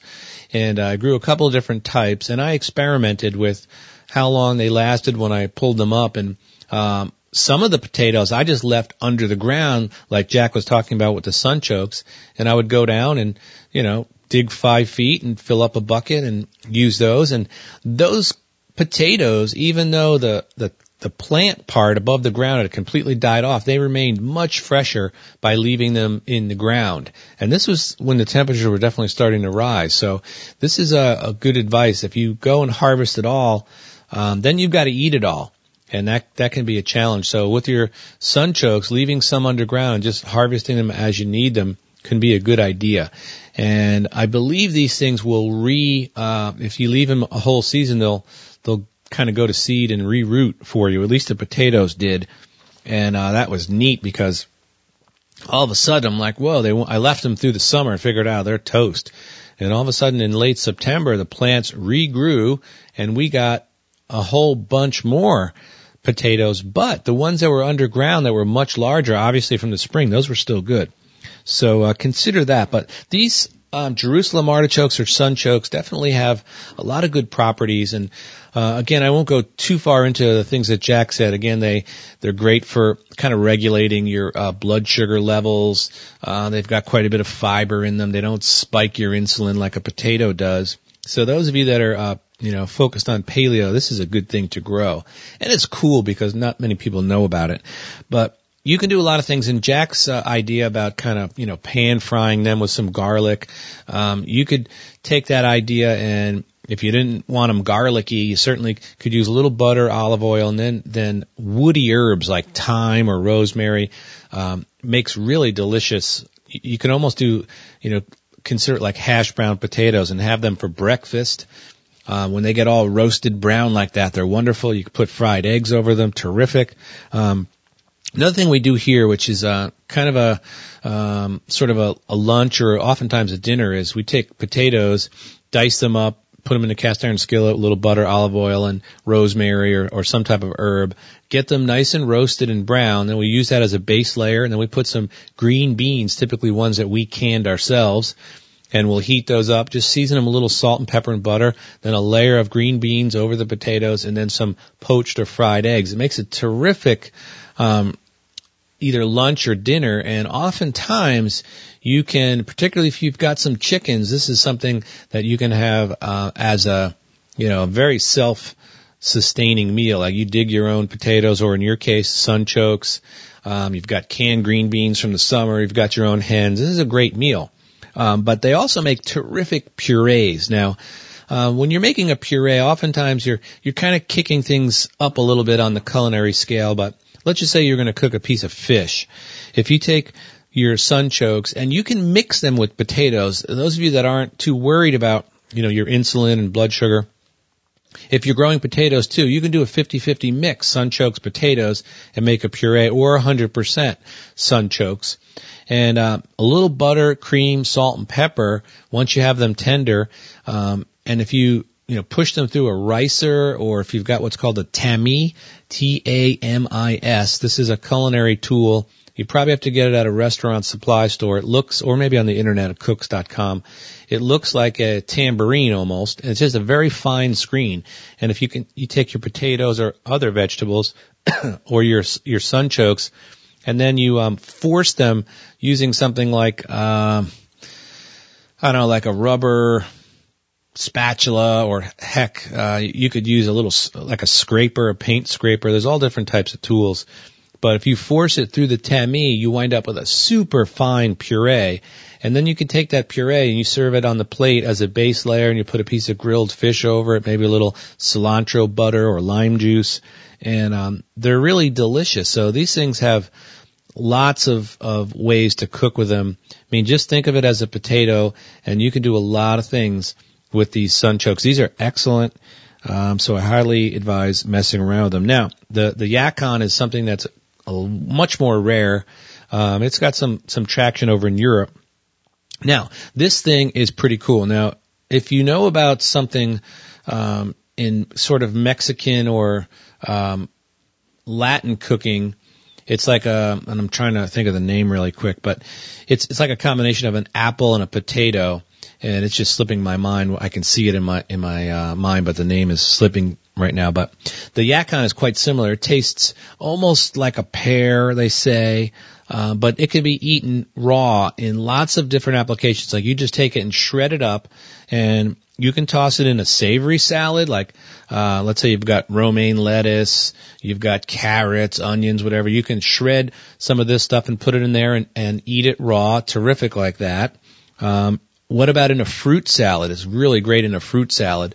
Bananas, um, coconut, um, some oats, some yogurt, some oranges, some apples, raisins. You could throw in some raw yacon in there and it's terrific like that. And these are really healthy. They help to, they've got some bacteria in them. So when they're raw like this and not cooked and that bacteria isn't killed, they can be very beneficial for your gut. Uh, they also say, and I haven't seen any scientific studies, but they say, and you know how, you know, there's always a caveat when they say, but they say that they help uh, regulate blood pressure and blood sugar. So, um, you know, that's a, that's a plus there. But also, these can be terrific in curries.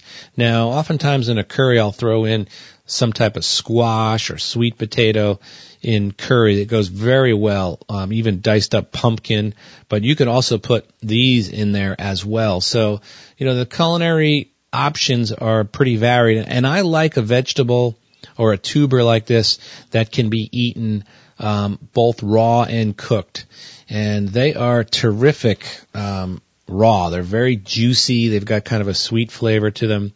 So heck, you just take one, shred it up, shred up some carrots, uh, get some lime juice, toss in lime juice, maybe a teeny bit of um, table sugar, and uh, it's good just like that. You don't need to do a ton of things to it, but yeah, enjoy both of those. Those are great crops for everybody to consider. So, um, Melissa, hope that helped. If you um, have any further questions, you can go over to facebook.com slash harvesteating or just email me, keith at harvesteating.com. Thanks a lot. Take care. Hi, Jack. Thanks for the show. I just wanted to leave a comment. Um, I started a worm bed not too long ago, and I've got a lot of pill bugs in there. I'm not sure if that's an issue or not. They seem to actually be working well with the worms, and um, you know, doing their own thing. Uh, everything seems to be breaking down really well, really fine. Uh, just kind of like to know what your thoughts are on it, and um, see if you had any, uh, you know, uh, examples or any suggestions to get them out or leave them in. Thanks. Ah, the pill bug, the thing that everybody fears that nobody should, the one that everybody says is eating their garden and isn't. The pill bug is in your worm bin because the pill bug is not a bug, it's a, it's a crustacean. And it is a decomposer. It is a decomposer extraordinaire, which means it eats and consumes and breaks down dead stuff, not living stuff. I've had people say, I absolutely know they were eating one of my strawberries. And when you talk to them, you say, what, what does this strawberry look like? It looked all nasty because they were eating it. No, they were eating it because it, it looked all nasty. What's happened is the berry has touched the moist ground because there's not enough ground cover and the berry began to rot and the pill bug has begun to eat the rotted part of the berry because it is a decomposer. I say this because it should give you complete confidence and happiness and joy to know that an additional decomposer has joined your wonderful worms in the act of decomposing the waste that you are turning into wonderful compost. And the worm will not eat the bug and the bug will not eat the worm and they will live happily together in your worm bin and there is no problem whatsoever with the little pill bugs hanging out with your worms. And that means that you have a good, healthy ecosystem going on in there and that they're happy and that your worms are happy and that they're going to poo and the worms will probably eat their poo and make it even better. So let the pill bugs be, whether you see them in your garden or your worm bin or anywhere else. They are a natural part of a healthy ecosystem and they should be no concern for you wherever you see them. Let's take another one. Hey, Melissa. Sorry. Hey, Jack. Melissa in Illinois here. I wanted to share some lessons that my husband and I have learned from an EF4 tornado that ripped through our town in central Illinois. We were lucky enough to be outside the damage, but my father-in-law actually stood outside our garage and watched the tornado while my husband and I were in church. In the aftermath, there were so many people who wanted to help, but nobody knew what to do. I learned that there are things to donate right away, especially in cold weather like blankets and coats and, and cold weather clothing, and things to wait to donate like food and help in the form of work and reconstruction. We were able to go through our preps and find canned goods, vacuum sealed packs of rice and sugar, extra toiletries like toilet paper, paper towels, some kids' toys, and clothing, and we're waiting for the call for those things. And then with all of this, we still had food for our family, so we were really thankful that we had built our pantry up so much. This weather event also showed my husband and I where the holes are in our preps and what disaster drills we need to start practicing with the kiddos, like tornado, fire, earthquake, etc one of the eye-opening and strange things that happened was with FEMA. So my father-in-law works at a company that's right outside the damage area, and he said that this company brought in a trailer for the employees to bring in donations like clothing and food, etc. And FEMA came in and said, get this trailer out of here, take all the stuff back, this is what we're here for. So I don't know if this is another example of government control or a valid practice, and I'm just not sure which. And then there was this crazy thing that happened. I got a note from a friend who was inside the disaster zone, but she didn't have, uh, she had minimal damage to her home. It's still livable. And it said, for some reason it hit me today, maybe because I am thinking of ways we could be better prepared, but I bet no one is laughing at your bug out bag now. So thanks, Jack, for showing us the better way, because now we're prepared if times get tough, or even if they don't. Thanks a lot. Bye. Um, there were a couple things that uh, that Melissa called in and added uh, that I'll tell you instead of playing that additional call. And it was really that um, they did have power outages, but and, and cable outages, even though she wasn't in the direct disaster area, because obviously the infrastructure is connected everywhere. Um, but they were, they had, you know, antenna for their TV, so they were still able to get television and, and find out what's going on. And they had a generator, so they had power, so that they could stay in touch with what was going on and have other things. And that's that's great as well. What actually strikes me the most there isn't all the great advice and all the great input, because what am I going to add to that? You're there, I'm not. Great assessment, great uh, concepts, great thoughts. But the FEMA thing, where people came out to help, and FEMA says, "Get out of here." See, um, I'll explain part of this to you, at least part of this. When you're in government, you are given a budget, and you're expected to spend it. And if you don't spend it, um, you get less money next year. It is is the antithesis of um, private industry. If I am running a division for a company and they give me a budget of a million dollars this year and I accomplish all my goals and I end up only spending $900,000, they say, well done, good job, I probably get promoted, I probably get a bonus, and they certainly don't say, we're not going to let you have that money to invest in the future because I've actually earned the right to be trusted with more. And they will probably, if I put in for more budget for something, then say this guy has a track record of coming in under budget and meeting all his goals. If he says he needs the money and if we have it, we'll give it to them. Where in government they say, oh, you suck. You, we gave you a million dollars and you only spent 900,000. No more money for you. And next year you get $900,000. So FEMA heads are trying to spend all their freaking money that they have. Um, and they also need, have a desire to feel needed and necessary. And if you come in and do things, then they don't know what to do. And then there's a certain inherent reality of they really are trying to help. And if you're there with your stuff and they're trying, they've already got all these logistics figured out of what to do. So what I tell you to tell FEMA, if you're in that situation, is to very well shove it up their ass and move outside of their area that they're doing their, their, their standing and just help people. And there's no one that can tell you you can't give somebody something that they need. And if they try that, then you need to get your local law enforcement in there to explain it to them.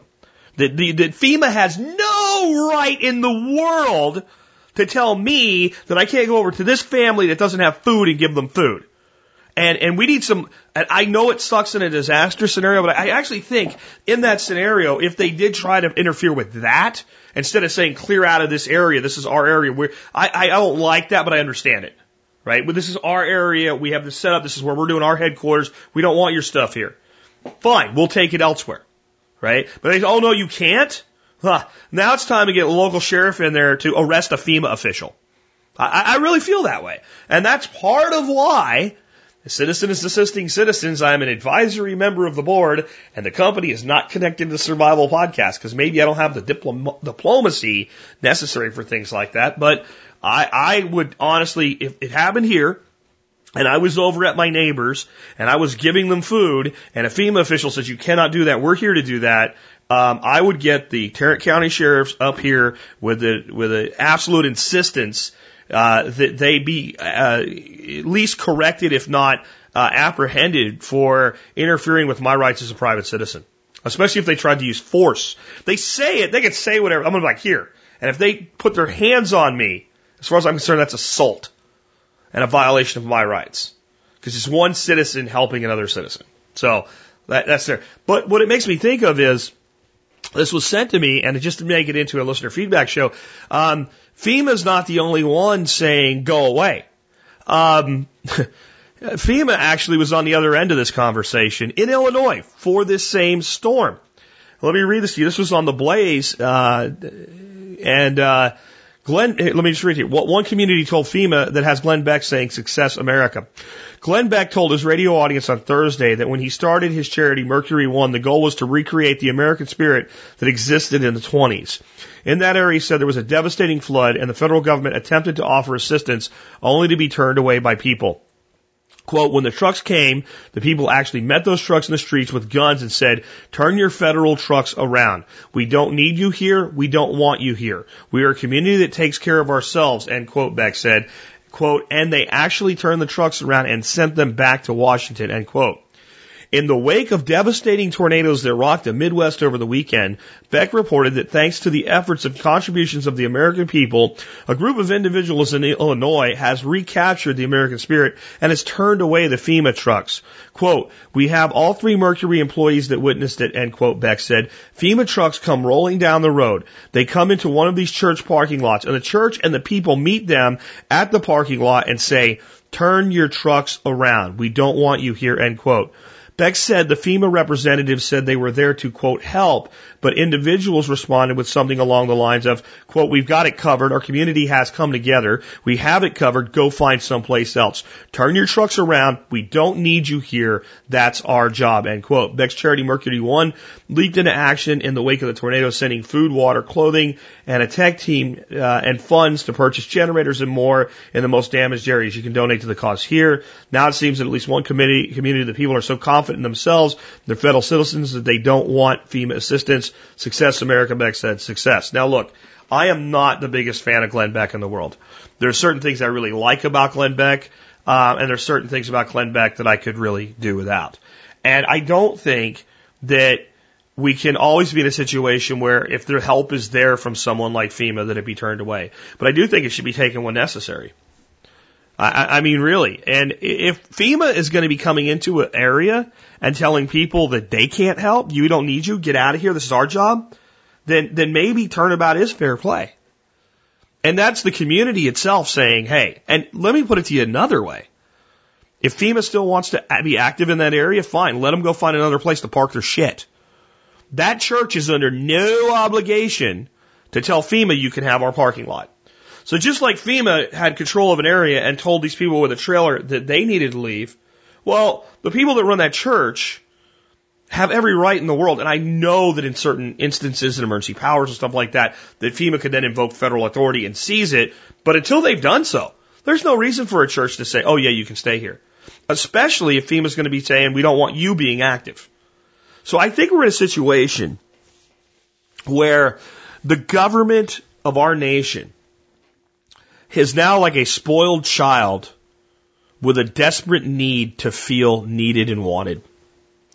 That they're losing control of the people in a way that's very positive for the people finally. And that is people realizing we don't need you and we don't want you. Now, unfortunately, there's not enough of it yet. And unfortunately, there's plenty of, there's plenty of want. I, I think there's less need than, than people say, but there's plenty of want. Plenty of people still sucking at the tit of government. But the people of this nation are beginning to say, hey, we don't need you. Hey, we don't want you. Hey, go away. In fact, in the words of Rob Gray, the American people are beginning to use their greatest weapon on the, the government. Apathy. We, we, we don't need you. We don't care about you. Go play somewhere else. Go to where people want you. And that is a very dangerous thing for government because government maintains its control through marketing the need for it to be there, for it to exist. And if people start to realize that, hey, in the middle of a tornado, in this area anyway, we got this covered. We, we, we got everything that we need. We're taking care of our own. We don't want you. Private charity has stepped up. Our own community has stepped up. We've got this area. You might be needed somewhere else, but you're not needed here. How many other places will that happen? How many other places will people go, you know what, we don't, we don't need you for this. And government by its very nature fears shrinking. The government of this nation has shrunk one time in its history under Eisenhower. And that was due to some unique circumstances and it wasn't real. It was a temporary fluctuation. It wasn't really a downsizing of government. Our government's never downsized itself. It's only gotten bigger larger and deeper in debt for the entire history of the country. One president paid off the debt, Andrew Jackson. And the onslaught by the people in control of the money was to come back and force the, the nation into a depression to make them fear ever having their debt paid off again. The, the, the, the paying off of the debt is not what caused the depression uh, in the wake of Andrew Jackson. It was the bankers that called in their loans, that contracted the monetary supply, that did everything they could to create economic catastrophe so they could blame it on the fact that the nation had restored its, its economic sovereignty and paid off its debt. The, the, and now what you have is a government that's under the control of those very people. And you have uh, employees in government who fear for their pensions. Imagine you work for FEMA. You're going to get a cush pension at the end of your career. You start pulling up to places and other people are doing your job. Think about it. I'm not saying everybody in FEMA thinks this way, but especially the people that are commanders and in charge and looking at big cush retirements and, and, and watching government shutdowns and seeing people question the need for government programs, they have a lot to lose. Just saying. Let's take another call. Okay, coming up, I got two questions and answers for Stephen Harris, and uh, some of you guys broke the rules and sent in uh, email questions versus uh, calling questions. And remember, if you want to ask the expert council questions, uh, I prefer that you call 866-65-THINK. Again, 866-65-T-H-I-N-K. I didn't give the number out at the beginning of the show today. I, I should have. But uh, that number uh, will get you a voicemail, and all you do is you call that number and say, "I have a question for expert council member Keith Snow or Tim Glantz or uh, Steve Harris," and then you do your question and you email me Jack at the survivalpodcast.com and put expert council call in the subject line. Tell me who you called in for, what time you uh, j- just tell me who you called in for and what number you called in, in from, and I'll be able to find the call and make sure I get it out to the right council member. But a couple of you sent in email questions that were so good, I'm willing to break the rules. And we have Steve, he's going to do two in a row. I'm not going to come back until he's done. And he's going to read the questions and give you the answers. Uh, take it away, Mr. Harris. Hi, this is Steve Harris with the TSP Expert Panel. I'm calling in with the answer to a couple of questions. One was emailed to me, and here it is. Steve, I was turned on to you by Jack Spirko a while ago, and I have a question that I thought about calling into the expert council, but honestly, I'm not very good on the phone. Yeah, you are. Please call in. So I figured I had a better chance of getting an answer by going to you directly. I've got a 1981 Jeep Cherokee that is fun. It's kind of fun. Hunting, off-road, camping, possible bug-out vehicle. Since it was used a lot out in the sticks, I had the idea of installing a second battery, like my boat has in it, in it, along with a switch to use either or both batteries. I've also got an 800 watt power inverter and I was planning on mounting the, the inverter underneath the hood. There's a lot of room under, under there. I was wondering about your thought and was it worth the extra money to use a deep cycle battery for this? Doug, I use a deep cycle marine battery from Sears in my Dodge diesel pickup truck with great success. I've done this since about 2004. It's lasted over four plus years to replacement, so I've replaced it once since then. Now the marine battery has a great deal less well, not great deal, but a measurable amount of less cold cranking amps. But it gives, it has a great deal less damage that happens to it if I drain the batteries with an inverter or by leaving the light on. If you want to know more about what happens to a battery when you drain it and how it gets hurt and every other detail you never knew, listen to my battery show number one and battery show number two that I did with Jack Spirko at www.battery1234 com. You can listen to it with one tap and it's free. Unless it is going to be well below zero, I don't need that heavy of a cold cranking amp. And I can always plug the block heater in my diesel truck to keep it warm and easier to start even if it does get below zero here in Pennsylvania. So going with a marine battery will work in most all vehicles. I would highly suggest using a marine battery in your vehicle instead of the standard battery unless you are in the desert and you need a heat beater battery because heat severely degrades a lead acid battery. Hey, some people can only get a year's worth of life out of their battery in Phoenix unless they got a heat beater. Or if you live where it's really cold and you need the raw cold cranking amps just to get started in the morning. If your vehicle sounds like when you try to start it in the morning, then you need all the cold cranking amps you can get. Either that or your battery's dying and you need a new battery. Either way, you're deficient. If you want more cold cranking amps, two marine batteries will give you that. More cold, you got two batteries, thicker, thick cable. So you got more cold cranking amps. If you use the right size cables, which means really think like zero gauge cable or double zero gauge cables. That's what you need to run between batteries, especially if one is on the left side of the underhood compartment, one's on the right side of the underhood compartment. And it's really not that much of an extra cost for a marine battery over a regular battery. If you guys remember, and for those of you who are new, I was a development engineer for Chrysler for 10 years and my division was Jeep and truck engineering. So I've done a lot of work with Jeeps and have real fondness for them.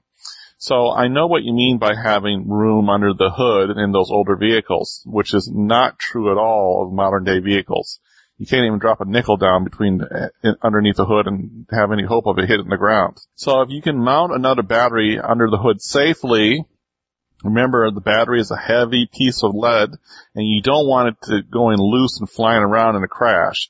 So if you can find an extra battery kit with the plate, the mounting bat- mounting brackets and the restraints and everything, then go ahead and put it in the vehicle. Now, you said you have an 800 watt inverter. I want all of you to listen to me very, very clearly. Not as if it's ever said that I don't explain stuff clearly enough, but you are never, ever, ever going to mount an inverter under the hood of your car for any reason ever. One, it's too wet. The inverter will get drowned in water anytime it rains. I don't know about you, but at Chrysler we would mount cameras under the hood special ones that can take the heat, and we would watch the rain splash under the hood up into the engine well. And what the tires kick up into the underhood is really severe. It's like a garden hose, even worse. Even if you did get a marine grade inverter, and I don't know of any good ones sold right now at consumer level prices. Yeah, you can find high end thousand dollar inverters in the marine environment, but no marine ver- inverters for consumer level prices uh, likely to be waterproof.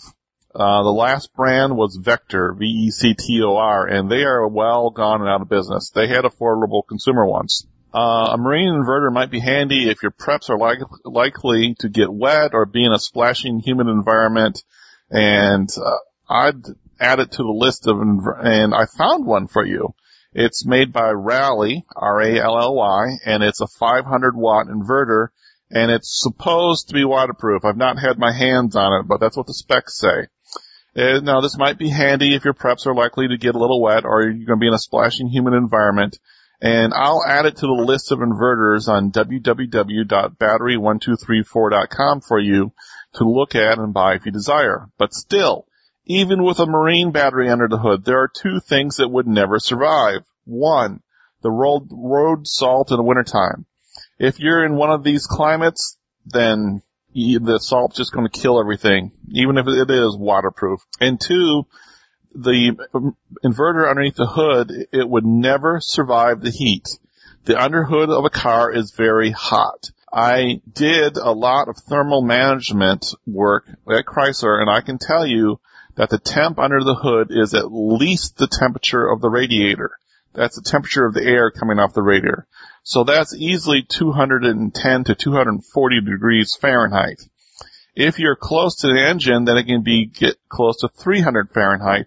And if you're near the manifold, you can get to 800 Fahrenheit. If you are in a desert environment on a 90 to 100 degree day and you're going down the highway, and then you pull off to the drive through of McDonald's and you sit there idling and drive with your foot on the brake, uh, and all the heat is coming off your engine that you just built up going down the road at 70 miles an hour. And you have reduced airflow because you just have the fan going on, on, in front of the radiator, that fan.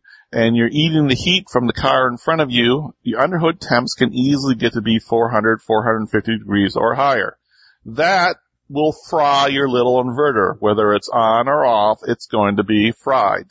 It's never ever going to be mounted under the hood of your car for any reason. Now, when you want to use your inverter, you're going to have to stop and clamp it onto the batteries. I'm sorry. That's a Stephen Harris fact. You're stuck with it.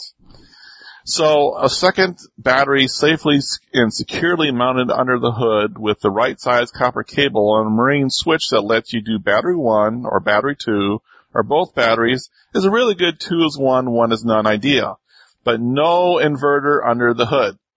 This is Steve Harris for the expert panel. Stop by www.battery1234.com to see, to see the 500 watt Rally Marine grade inverter.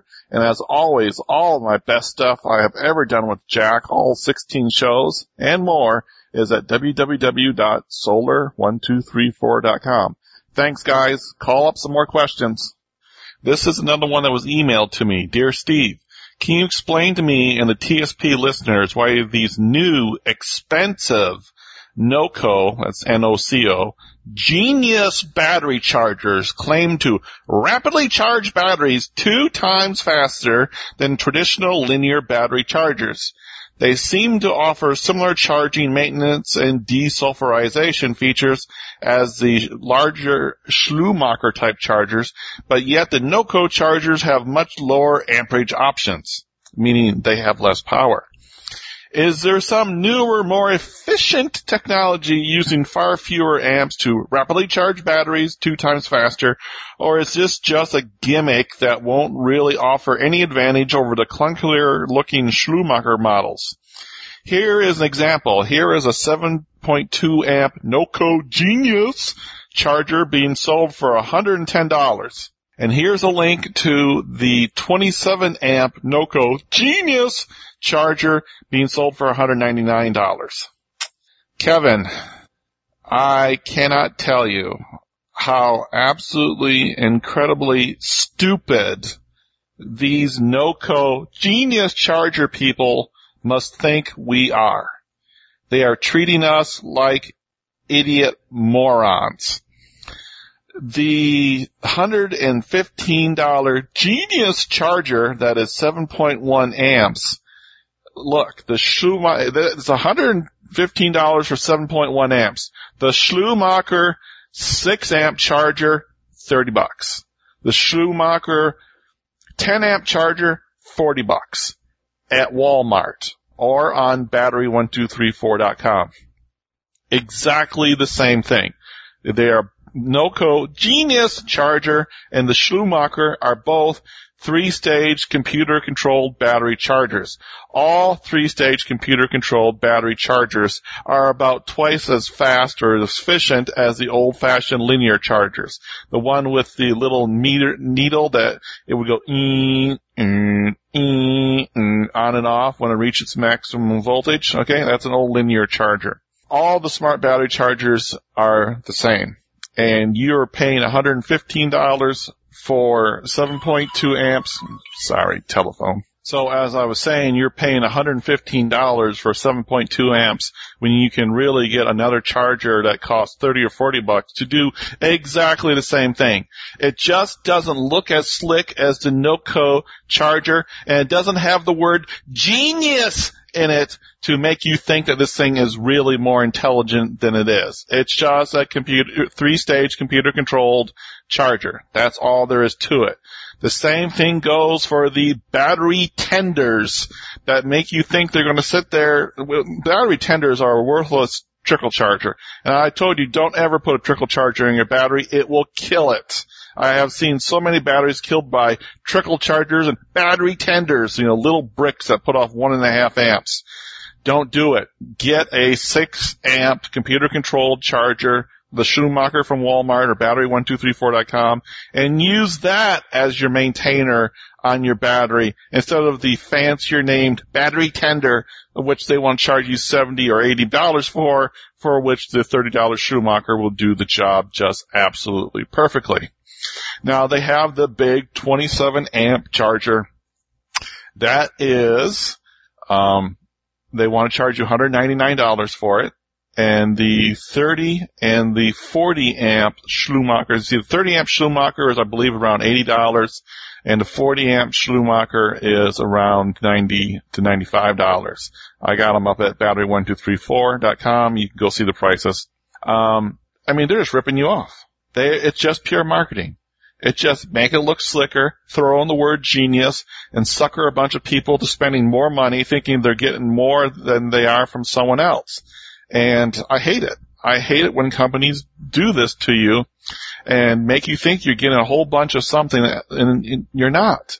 So, Kevin, I hope I've answered your question for you. This is Steve Harris for the expert panel. Hey, you know, there's one gift that you can hardly give to someone that wouldn't be a better gift, and that is the gift of health. Wouldn't we all like to be healthier and maintain our health? Well, that's what you do to someone when you give them items and you start them on their way towards preparedness. Whether you give them one of my videos, point them to Solar 1234 where the free classes are, Or you go onto one of the, the solar1234 or battery1234.com web pages and you buy something for them off of Amazon and you send it to them as a gift and get them started on the, on the road of preparedness. That's hardly a finer thing you could do for someone because in a disaster, and a disaster is going to hit all of us sometime somewhere. In a disaster, you can get sick or hurt pretty quickly and having preparedness allows you to be more of a spectator to the disaster than a, than a as a participant. A participant, you either become a victim and you get hurt or you die, or you become a survivor. And if you become a survivor, it doesn't mean you're just not entering into a whole other survival situation. It means you just survive the current one. So I, as I say, it's always better to be a partic- spectator, like you're sitting there watching a football game. You're watching other people go through and be participants in the game of survival while you're safe and sound where you are, prepared and ready to, ready to go. So solar1234.com, battery1234.com, and if you didn't know about it already, firstaid1234.com. I have a health class up there, first aid class that you will never ever get from the Red Cross. They'll never tell you because it's way too dangerous for them to tell you this horrible stuff that is so easy to prevent uh, medical issues happening with you. So I'm giving gifts of preparedness this year and I encourage you to give someone else the gift of preparedness, whether it's $5 or $500. It's a great gift and it's a great way to pass on uh, the wonderful safety of being prepared. Thank you. Uh, call in with some more questions, guys. I'll talk to you later. This is Steve Harris for the Expert Council. Hey, Jack. This is Jared Smith from Seattle, Washington. Uh, just calling in to throw in uh, my piece of advice for the apple seeds you were talking about on our farm, uh, we actually take some of the branches from our pruning and we take those and we stick them into the ground around some of our, our raised beds, or not necessarily raised beds, but some of our flower beds. And actually they start to grow and taproot and create other apple trees. And actually we have a 10 foot fence line just from taking those branches and sticking them in the ground, basically making a, a half moon shape and then intertwining those that whole entire hedgerow, or as we call, what we call a hedgerow, is, is now an apple tree and it's producing fruit. So if you can't necessarily use the seeds from the apples, simply by, you know, a Gravenstein, um, a Granny Smith, um, a transparent, those are the three that we've used so far. They are easily adaptable to the ground by sticking them in on a, on a moisture content in the ground like what we have in Seattle. Obviously we have a lot of rain. So just thought I'd call that in and uh, throw that one at you. I appreciate the show. You guys are awesome. I love listening to you every day. I appreciate it. Thanks again. Well, that's very interesting, and I would imagine that when you do that, those those cuttings are going to produce what effectively is going to end up being a full size rootstock and a natural rootstock uh, for the cutting. And I know that you can propagate most things by cutting. There's very few things you can't do that with. Um, you can also pro- uh, uh, propagate through layering, which would be like taking a branch, laying it on the ground, putting dirt over it, letting it root and cutting it off. And a lot of bushes and shrubs, it's a more effective method of propagation than just cutting it and sticking it in the ground because the branch is still supported until it develops its root systems. Uh, I don't know that this will work everywhere. I think you have to have the right climate and maybe the right time of year uh, to do this uh, effectively. But I'm going to try it. I mean, why not? Um, and I think you're going to definitely have to have a, a moist environment. So it sounds like the environment that these cuttings were going into and propagating into uh, were, uh, were, were was pretty moist, uh, especially initially. I mean, I wouldn't try this in a dry environment and uh, under hot conditions because you're, the, the plant's not going to survive long enough to uh, put out effective roots. But um, let's say that you only got one in three cuttings to successfully root and grow. Well, so what? I mean, one tree can produce hundreds of cuttings a year for you. So I wonder what else you could do this with, you know, pear, plum, cherry. How many trees will do this? I know that, for instance, it, and again, it doesn't always work. When I had my garden in, in uh, in uh, in Arlington before we moved to Arkansas. Uh, we had some oleanders around the pool, just a landscaping plant, and I would prune them. And a lot of times I'd take a pruning and I would use it as a stake uh, in my garden, maybe to prop something up or, or what have you. Um, and oleander is toxic, by the way. You shouldn't eat it, so don't worry. I wasn't eating it. I'm aware of this before I get 80 emails telling me ole- oleander is toxic. Uh, but it's not toxic to be next to another plant. So I'd stick these in there, and I would say one in ten of those uh, would start to root and grow. So it, it starts to make you wonder how many things we could be doing this with.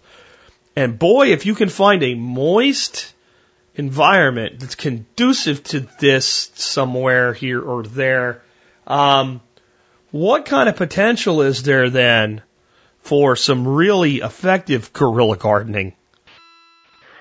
Hey, Jack, I've got a question for you in regards to uh, permaculture PDCs. What prerequisites do you recommend so that uh, an individual can get the most out of uh, the training? Because, you know, the PDCs do cost quite a bit. Um, and then I also had a second question about biochar. Uh, what are your thoughts on biochar and sourcing fir framing lumber scraps as a source for making biochar? Thanks. Let me start with the biochar question because on the permaculture thing, I'm going to close the show today with some thoughts uh, that are going to answer your question first, and then and then talk about permaculture and its link to survivalism, maybe with a little bit different of a case that I've ever made before for why anyone that's really concerned about our future should be learning about permaculture.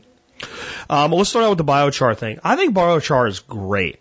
I think it's awesome. I think it does a lot of wonderful things. And I think that it's one of the most overhyped things in the world today.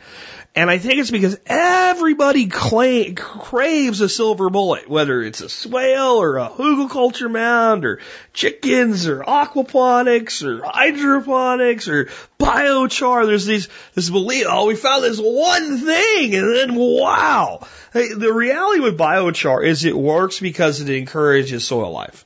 I mean, that's really all it comes down to.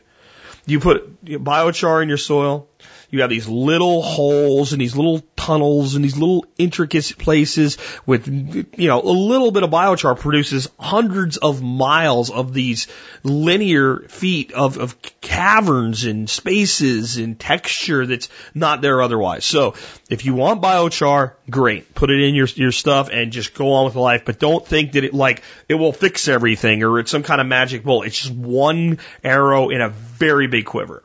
And you don't need special biochar. Right now, you might find a lot of stores have charcoal on sale, not the briquettes. Not the briquettes. If you went out and got a couple big bags of lump charcoal, which is very good for cooking too, by the way, but a couple big bags of that, and uh, bashed it up a bit, uh, it's great biochar. Biochar is biological matter that's been charcoaled. That's it. Um, I usually, when I have fires, there'll be like some logs and stuff that are left. They're kind of charcoal at the end of that. Uh, I break those up and include them in compost and fungal inoculants and garden beds and all. There's nothing wrong with that either. But I mean, I, I wouldn't get get a big hairy over this. And what a tablespoon will do is pretty miraculous. So don't think you need tons of this stuff either. And again, don't think it will fix everything by itself. On a PDC prerequisites, I would say that probably the best thing you could do before taking a PDC, if you're willing to make the investment, is get all five of Geoff Lawton's DVDs. Um, the introduction of permaculture, water harvesting the food forest way, the soils one, the urban one, and uh, the uh, was the food forest one. That that would be the best. If you could only get two of those, I would say get the urban one and get the introduction one, introduction to permaculture and and the uh, the the, the uh, urban DVD. I think it would do a lot for you. I think it's something that you there's long enough to give you a lot of information and short enough to really kind of you know help you out. I would say you know my 16 video series on permaculture is pretty simple to go through. It's free. It's on YouTube. Take a look at that. Uh, I'll put a link to it in the show notes today for you. Um, those are your, your two easiest ones. Um, but start reading and learning. Get on Permies.com on, on Paul's forums and, and, and just start researching and, and things like that. Learn some basic terminology. Learn how to use some basic uh, drafting tools like uh, an engineering uh, ruler and a compass. Uh, and I don't mean the one that you navigate with. Uh, and you know, do some stuff with scale drawing, just a little bit with that, um, because uh, PDCs aren't really good at teaching all of that. They kind of show it and then you do it, but you'll you'll figure it out. You'll get through it. Um, if you are not, I would say that if you are taking like an online PDC like Geoff does or some other folks are doing right now, that the prerequisites might be more important. Uh, when you're at a PDC and you're surrounded by other people, you can talk about these things when you're not in class. And you can talk about your design projects with each other. And you can team up and you can learn a lot from each other that you do lose that in online course. That said, the, the, I had somebody recently ask me, why would I take Geoff's over this other guy's? And Geoff's is not even available right now, but I, I think he's going to be bringing it back again, uh, this spring. Um, well, because these other people that are doing it for half the price are giving you half the value as far as I'm concerned. They're not as good a teacher. The material's not as good. It's repackaged from quite a few years ago. It's not fresh and new. Um, they're not Geoff Lawton. Uh, they're not PRI certified. Those are all, you know, reasons alone. But what really brought value to what Geoff did to me was the number of questions he asked, answered, uh, in, in between the segments. Uh, you would never actually get that many answers at an on-site PDC because the instructor would never have time. Uh, there's there's almost as many hours as answers as there is instruction uh, in, in Geoff's course, and that is uh, unusual and unique and, and extremely valuable. And I imagine they've held on to that so that that information can be re- reviewed by future students because it is exceptional. And though you're not there and able to talk to the instructor directly, the, the reality is you as an as a teacher in permaculture what I've learned is you get the same questions over and over and over again. And I don't know, maybe it would be a good idea that someone, possibly me, I, I don't know, put together, you know, a pre PDC course. Like these are the things that you can, you know, do to to basically understand what permaculture is, how it works, and, and the thing is, if I do it, you're going to get half a PDC.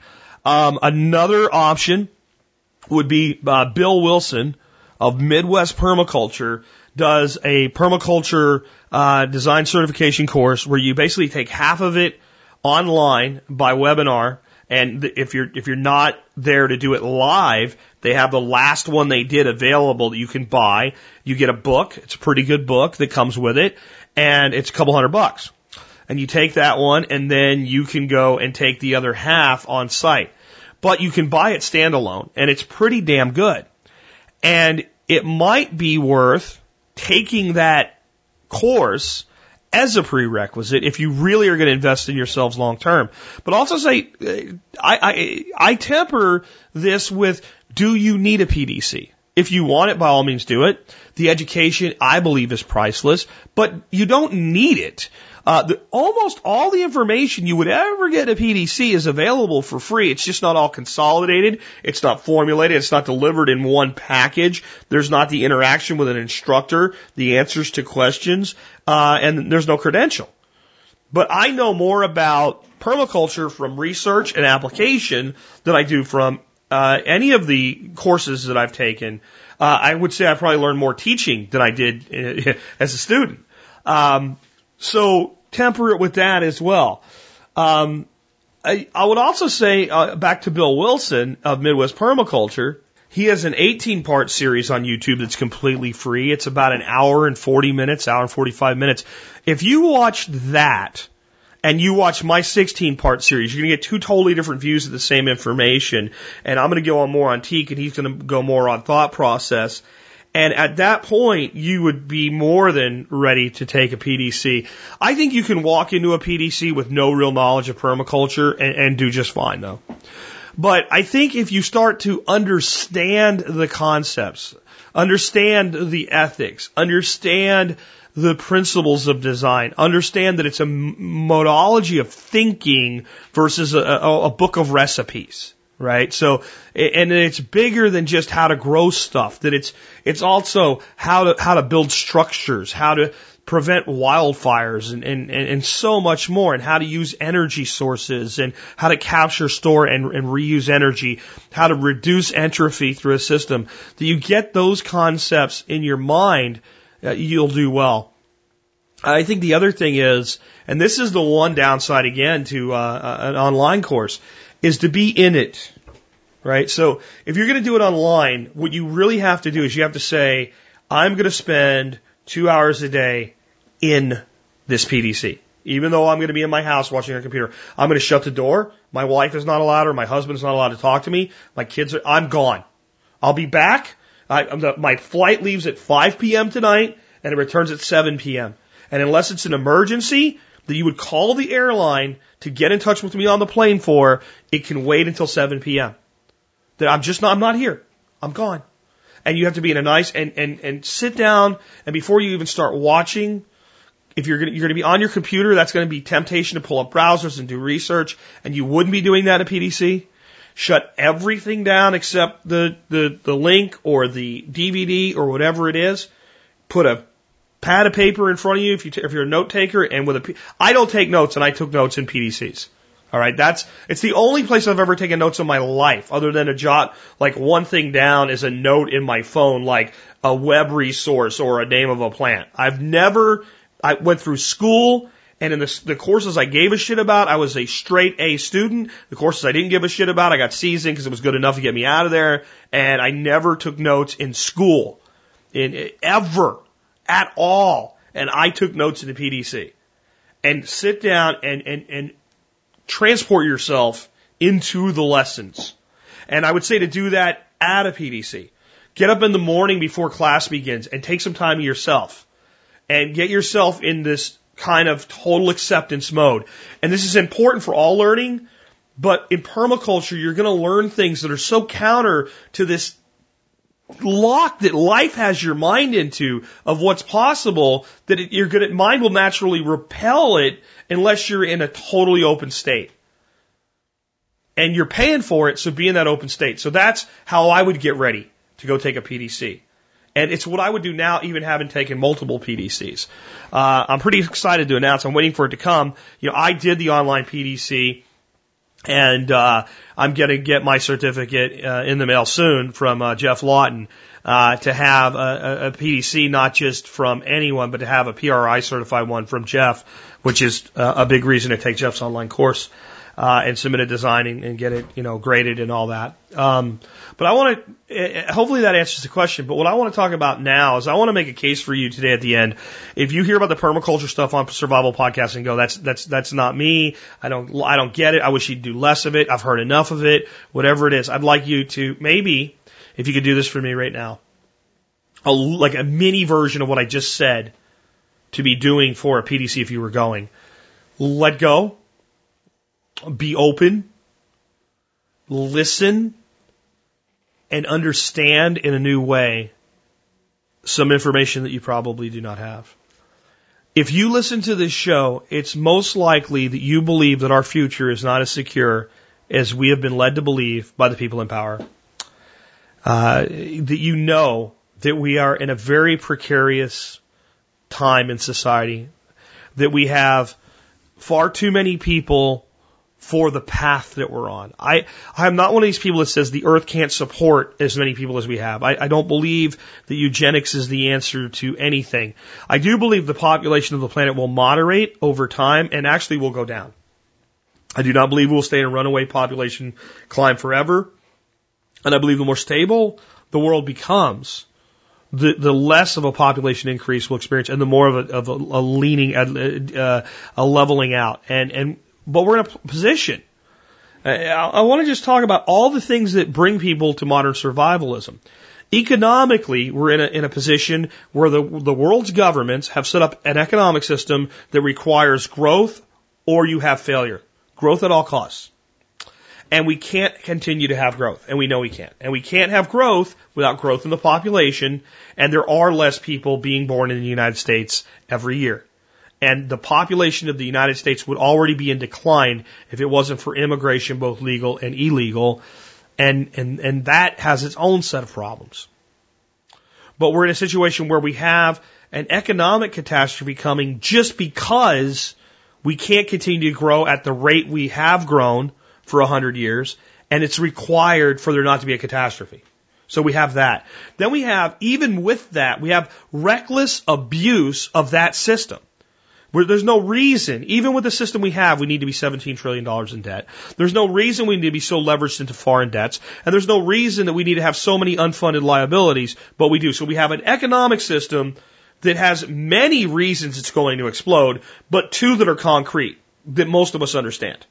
We've spent too much, we've borrowed too much, we owe too much, and we're going to owe even more in the future. We already know that, and we can't pay any of it. And the only way to make new money is to damage the value of the existing money. And that can only be done with some level of sanity and safety if the, the economy and the population continues to grow as rapidly as the increase in monetary supply, which is not going to happen. So economically, we are in a catastrophe. Okay? Not permaculture? Hold on. Okay. So now, the next thing that generally freaks people out, and there's good reason for it, is peak oil. Now, I think that there are some real alarmists in the peak oil world. Massive alarmists. That are like, there'll be, we're already there and we're gonna, five years from now, gas is gonna be $20 a gallon. I don't think so, but even if it is, you know, it probably won't be because of quote unquote peak oil in of itself. That this bell curve is a lot longer and broader than the alarmists would have you believe. And this crap about we're going to be out of oil soon has been going on since the 70s. Now, peak oil is real. There is, we know peak oil is real because all oil fields experience it. If we have a formation we're drilling on and we're pulling oil out of it and things are good and oil's pumping out of the ground easily and fast, eventually it gets harder and harder to extract. We reach a peak of production and that field and that formation we're drawing from goes into a slow decline and then a rapid decline. It goes up fast, levels out and goes down. If that happens in individual locations, it has to happen planet wide. It has to. But we have many other sources of energy. But none of them really do all the things that oil does. To make a tire for your car, never mind putting anything in the gas tank or keeping the engine from blowing up. To put a tire on your car, one tire takes about seven gallons of oil. You have to put oil in your crankcase or your motor explodes.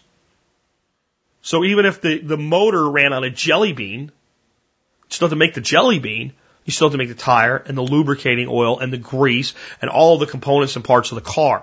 So as oil begins to become more expensive to extract and it more difficult to extract and the easy oil dries up, even if there's lots of it less, we're at a very precarious point from a standpoint of the needs of the population relative to oil. And peak oil will either have the catastrophic effects that the alarmists say, the long term dwindling effects that I've just laid out for you, or more likely somewhere between the two. And as they are felt, the, the, the, the level at which they will be felt will increase over time. So we've got this energy crisis issue. Then we turn to food.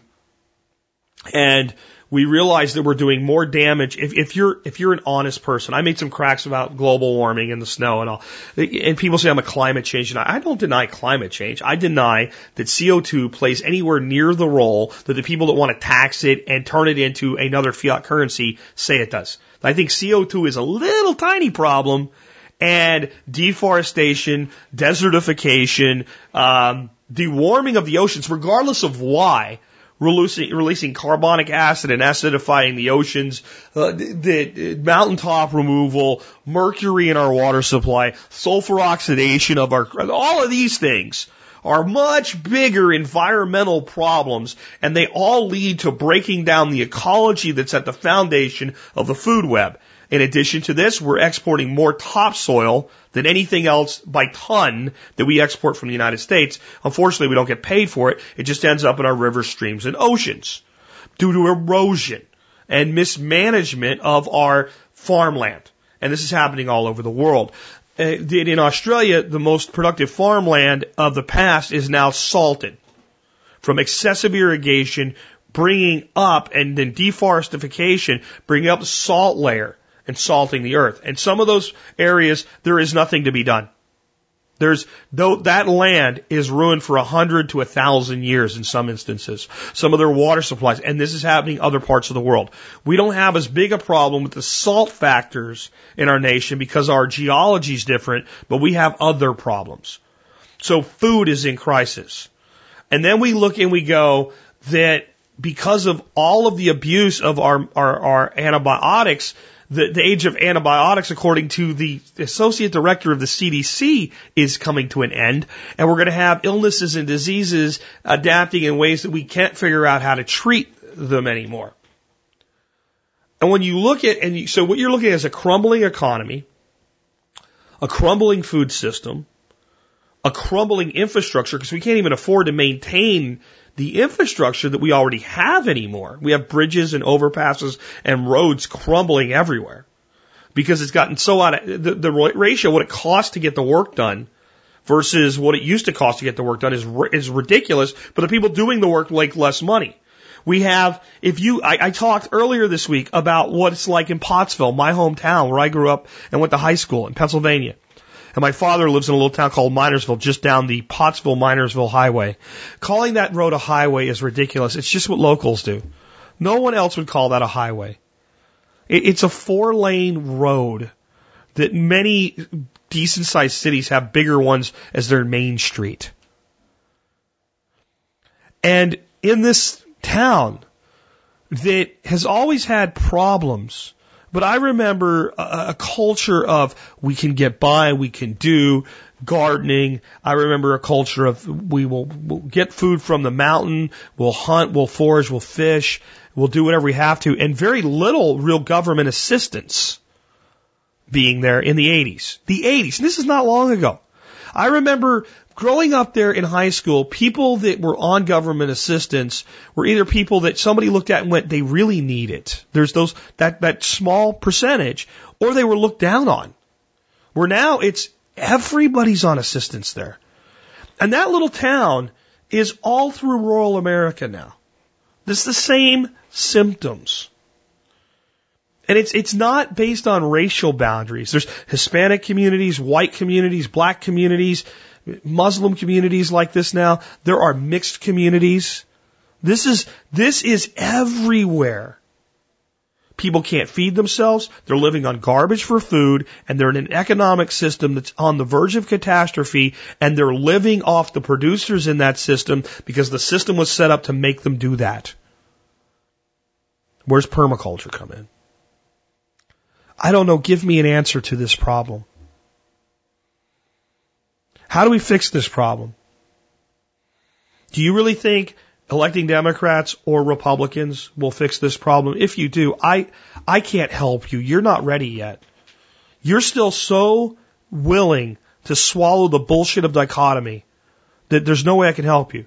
Because I believe that like one of the only honest people in government with real solutions that was mocked by the press and the majority of the American people. No, he didn't have the election stolen from him. The majority of people are still so blind they they couldn't understand what this man was proposing was Ron Paul. And I believe that Ron Paul would be an excellent person to run this country. I really do. Better than most. But I believe if we cloned him and, and we had Ron Paul as Congress and, and, in both the House and the Senate, and Ron Paul's on the Supreme Court, and a Ron Paul as president, and Ron Paul's in the cabinet, that while we could mitigate a lot of the damage, the, the damage is so far already that you, you won't fix it. So the solution is not political. The, the solution is not in technology in of itself. If, we created a, a machine right now that people could walk in and get, you know, just get their bodies fixed and they would be healthy again, we still have a, a toxic food supply and they still need food. And if we invented a box that you could just stick it on the side of somebody's house and they had energy, they still have a crumbling economy. And as you look at the future, there's a need for less and less people to do things in our current system, and more and more people trying to figure out how to survive. So what's the answer? And the only thing I've ever found in my life that has answers that are individually actionable to all of these problems is permaculture. Permaculture tells us how to build our own economies. It doesn't say you build an economy this way. It says, here's how an economy works. Here's how you can create a local economy. Here's how that local economy can create its own money. Did you know that's in the designer's manual? LETS. Local exchange. And, and it doesn't say it has to be this way. It, ha- it just tells you how. So you can build your own community that trades value for value with itself and can still work with the rest of the world. That can convert its value into whatever value the rest of the world accepts. The, the, the first thing that people are going to need when these problems eventually come to whatever head they're going to come to is how do we feed ourselves? And permaculture excels at producing food locally in abundance on lands that are considered not suitable for agriculture. So it solves the food problem. Permaculture techniques include things like capturing water and making it safe to drink. I don't care where you live, with very few exceptions, there's enough rain that probably falls on your roof to provide your basic water needs. You say, well, I can just get a tank and, but how does it integrate with everything else? Permaculture teaches us this. When it comes to medicine, our healthcare system should be called a, a, sickness and illness industry. It should be called a death care system because they take care of you while you die slowly over time. It's how they make money. And there's things that only modern medicine can do. And modern medicine should do those things. But it shouldn't do all this routine crap that people should be responsible for themselves. Or that you don't need a medical degree to be able to do. If you have migraines, go get a massage. Learn to meditate. If you have mild high blood pressure, learn, you know, meditation and a massage and a walk will do more for you than blood pressure medication. When, when you have mild blood pressure elevation and a doctor wants to put you on that medication, ask them when you're going to get off of it. And where do you see the answer you get? A look of stark confusion that you just didn't accept my authority, and why would we even talk about that? Obviously, you need this, and you need this forever. But do you? I mean, a doctor told my wife that recently. It turned out to not be the case. She started taking her own blood pressure three or four times a day, keeping it in a spreadsheet. And, and the end result was you don't have really elevated blood pressure here. How does that tie into permaculture? Why aren't we growing many of the gentle ways that we could be tonifying, improving our health and with herbs? Now, I'm not telling you you're going to grow basil and rub it on your forehead and cure cancer. That, that's nonsense. But there's so many wonderful things. And we need people to do this work and to do this research and to learn how to make it work. And there are entire economies that could be built on it. And the reality is, if we're going to fix the problem, do you know what we're going to end up with? A lot of people with nothing to do. Because the problems, in many ways, are that people and governments are doing things that shouldn't be done. So then, what do they do? Where do they go? How do they earn a living? How do they have a sense of purpose? And when I look at permaculture, I see a way that everybody can have a sense of purpose. And that there's room for everyone, from the wealthy to the poor. And for the poor to live a hell of a lot better than they do now. I'm not saying these are changes that can be made overnight. Sadly, they're not going to be, and they can't be. And sadly, far too few of people will make them prior to realizing it needs to happen. But I'll tell you what, I know where I want to be on the other side of this mess. I want to already be there. And I want you to think about what I hear this in forums and podcasts all the time in the preparedness industry. After the shit hits the fan, what what profession, you know, a doctor, a vet, you know, a blacksmith, you know, what, a knife maker, what what skill set would be most in demand? I'd say the skill set that would be most in demand would be able to go into a place that doesn't have what it needs, use only what's available, very minimal inputs, knowledge, action, and a little bit of labor, and turn that into a, a place that has what it needs. This is what, what permaculture does. This is what guys like Geoff Lawton and Bill Mollison have spent most of their careers doing is not teaching classes, but going into the third world and doing it there. And to me, it's the, again, it's the only, and I've examined this, guys. I've, I've been on the microphone now talking to you about this for close to six years. And I'll be here for at least six more, I promise you that. And I have been concerned with these things going all the way back to what really woke me up was 9-11. So that's 2001. And I've researched every way out of this mess that I can think of. And I, I always come to the same conclusion. There's no way out. There's only a way through. So once I, I came to that realization, that acceptance that there are certain things that, you know, maybe we get lucky and I don't deal with them, but my kids do, or maybe my grandkids do. I, I don't really know the timeline. I think it's in our lifetimes, guys. I do. I believe that. But even if it isn't, they're still coming, and I have to accept this. That this lot has been cast, and we have to go through it. So then the question stops becoming how do we stop it? It's how do we mitigate it and how do we get through it to the other side? And if you have a way that isn't permaculture, I'd like to hear it. It's what Cuba did largely. And when Cuba did it, it wasn't great, but they got through what happened after the Soviet Union fell.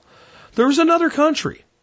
There was another country that ended up in the same boat as Cuba after the Soviet Union fell apart. It was North Korea. North Korea, in a lot of ways, is kind of like the United States. I know that sounds crazy, but they are. They don't have as many resources. They don't have as much wealth. And, and, and, they don't, and they do have a lot more totalitarianism than we do in a direct sense. But there's a parallel. North Korea operates from a standpoint of the government tells the people what to do, and the government is seen as the salvation, and the government is supposed to fix problems for people.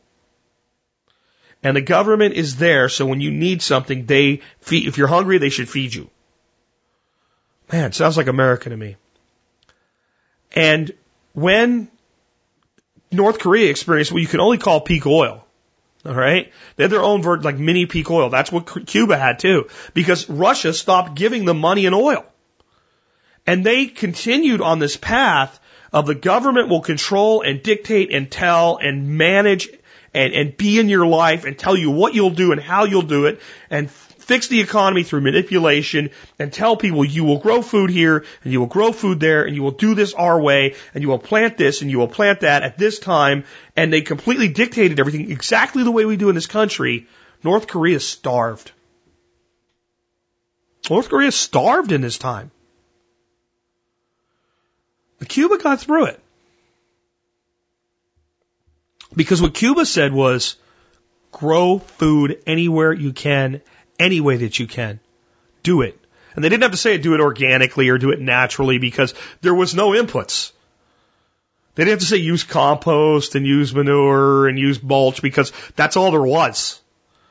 And what the government of Cuba basically did was empower its people. I'm not saying they're nice guys. Nicer than the North Korean government anyway though. But they basically said if you can find a piece of land that's suitable to grow something and no one's growing it, you take it and you do it. You go ahead. And basically, in, they, they did permaculture light in a way. And it worked. So the reason I, I focus on this is tell me what will work to get through what's coming. Because I don't believe we can prevent it. I don't believe we can get around it. I believe that there's a massive shift coming from a standpoint of resources, from a standpoint of economics. That those two, and energy, resources, economics, and energy, there's massive shifts coming. And there's a lot to be excited about if you can get through it. There's a lot of innovation. The real doomsdayers, the ones that are like, there's no way we're going to survive. It's going to be the end of the earth. The zombies are going to rise. They always smirk and, and just toss off the concept of human innovation. But we are the most innovative thing that we know of in the universe. And we can get through anything as a species. We're the most adaptable, intelligent species. But right now we're using that adaptation and intelligence to kill ourselves. And I see permaculture as a solution. to that. And that's why I invite you, if you've held back, to learn more about it. Because if you do believe our society is headed for a massive shift, a massive day of reckoning, and you, if you do believe, like I do, that we're not going to prevent it, it's going to happen, then the question you have to ask yourself is how can you get through it and come out on the other side and be part of the solution? If someone has a better way, I'm open to listening. But in the years that I've put into this, I haven't found anything better than the permaculture solution. And with that, this has been Jack Spirko with another edition of the Survival Podcast, helping you figure out how to live that better life if times get tough, or even if they don't. It's in our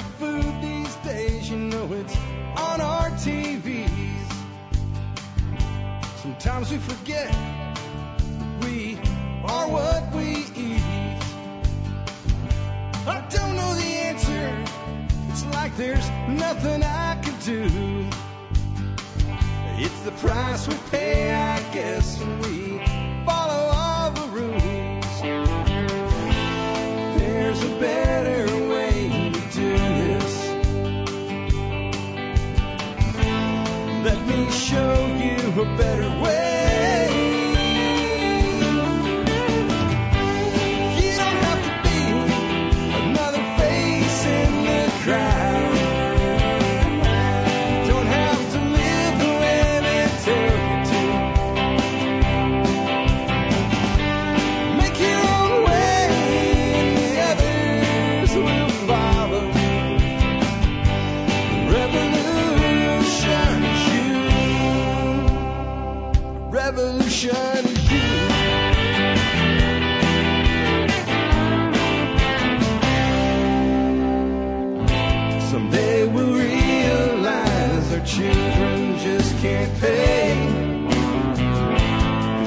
Nobody up there cares. They're living.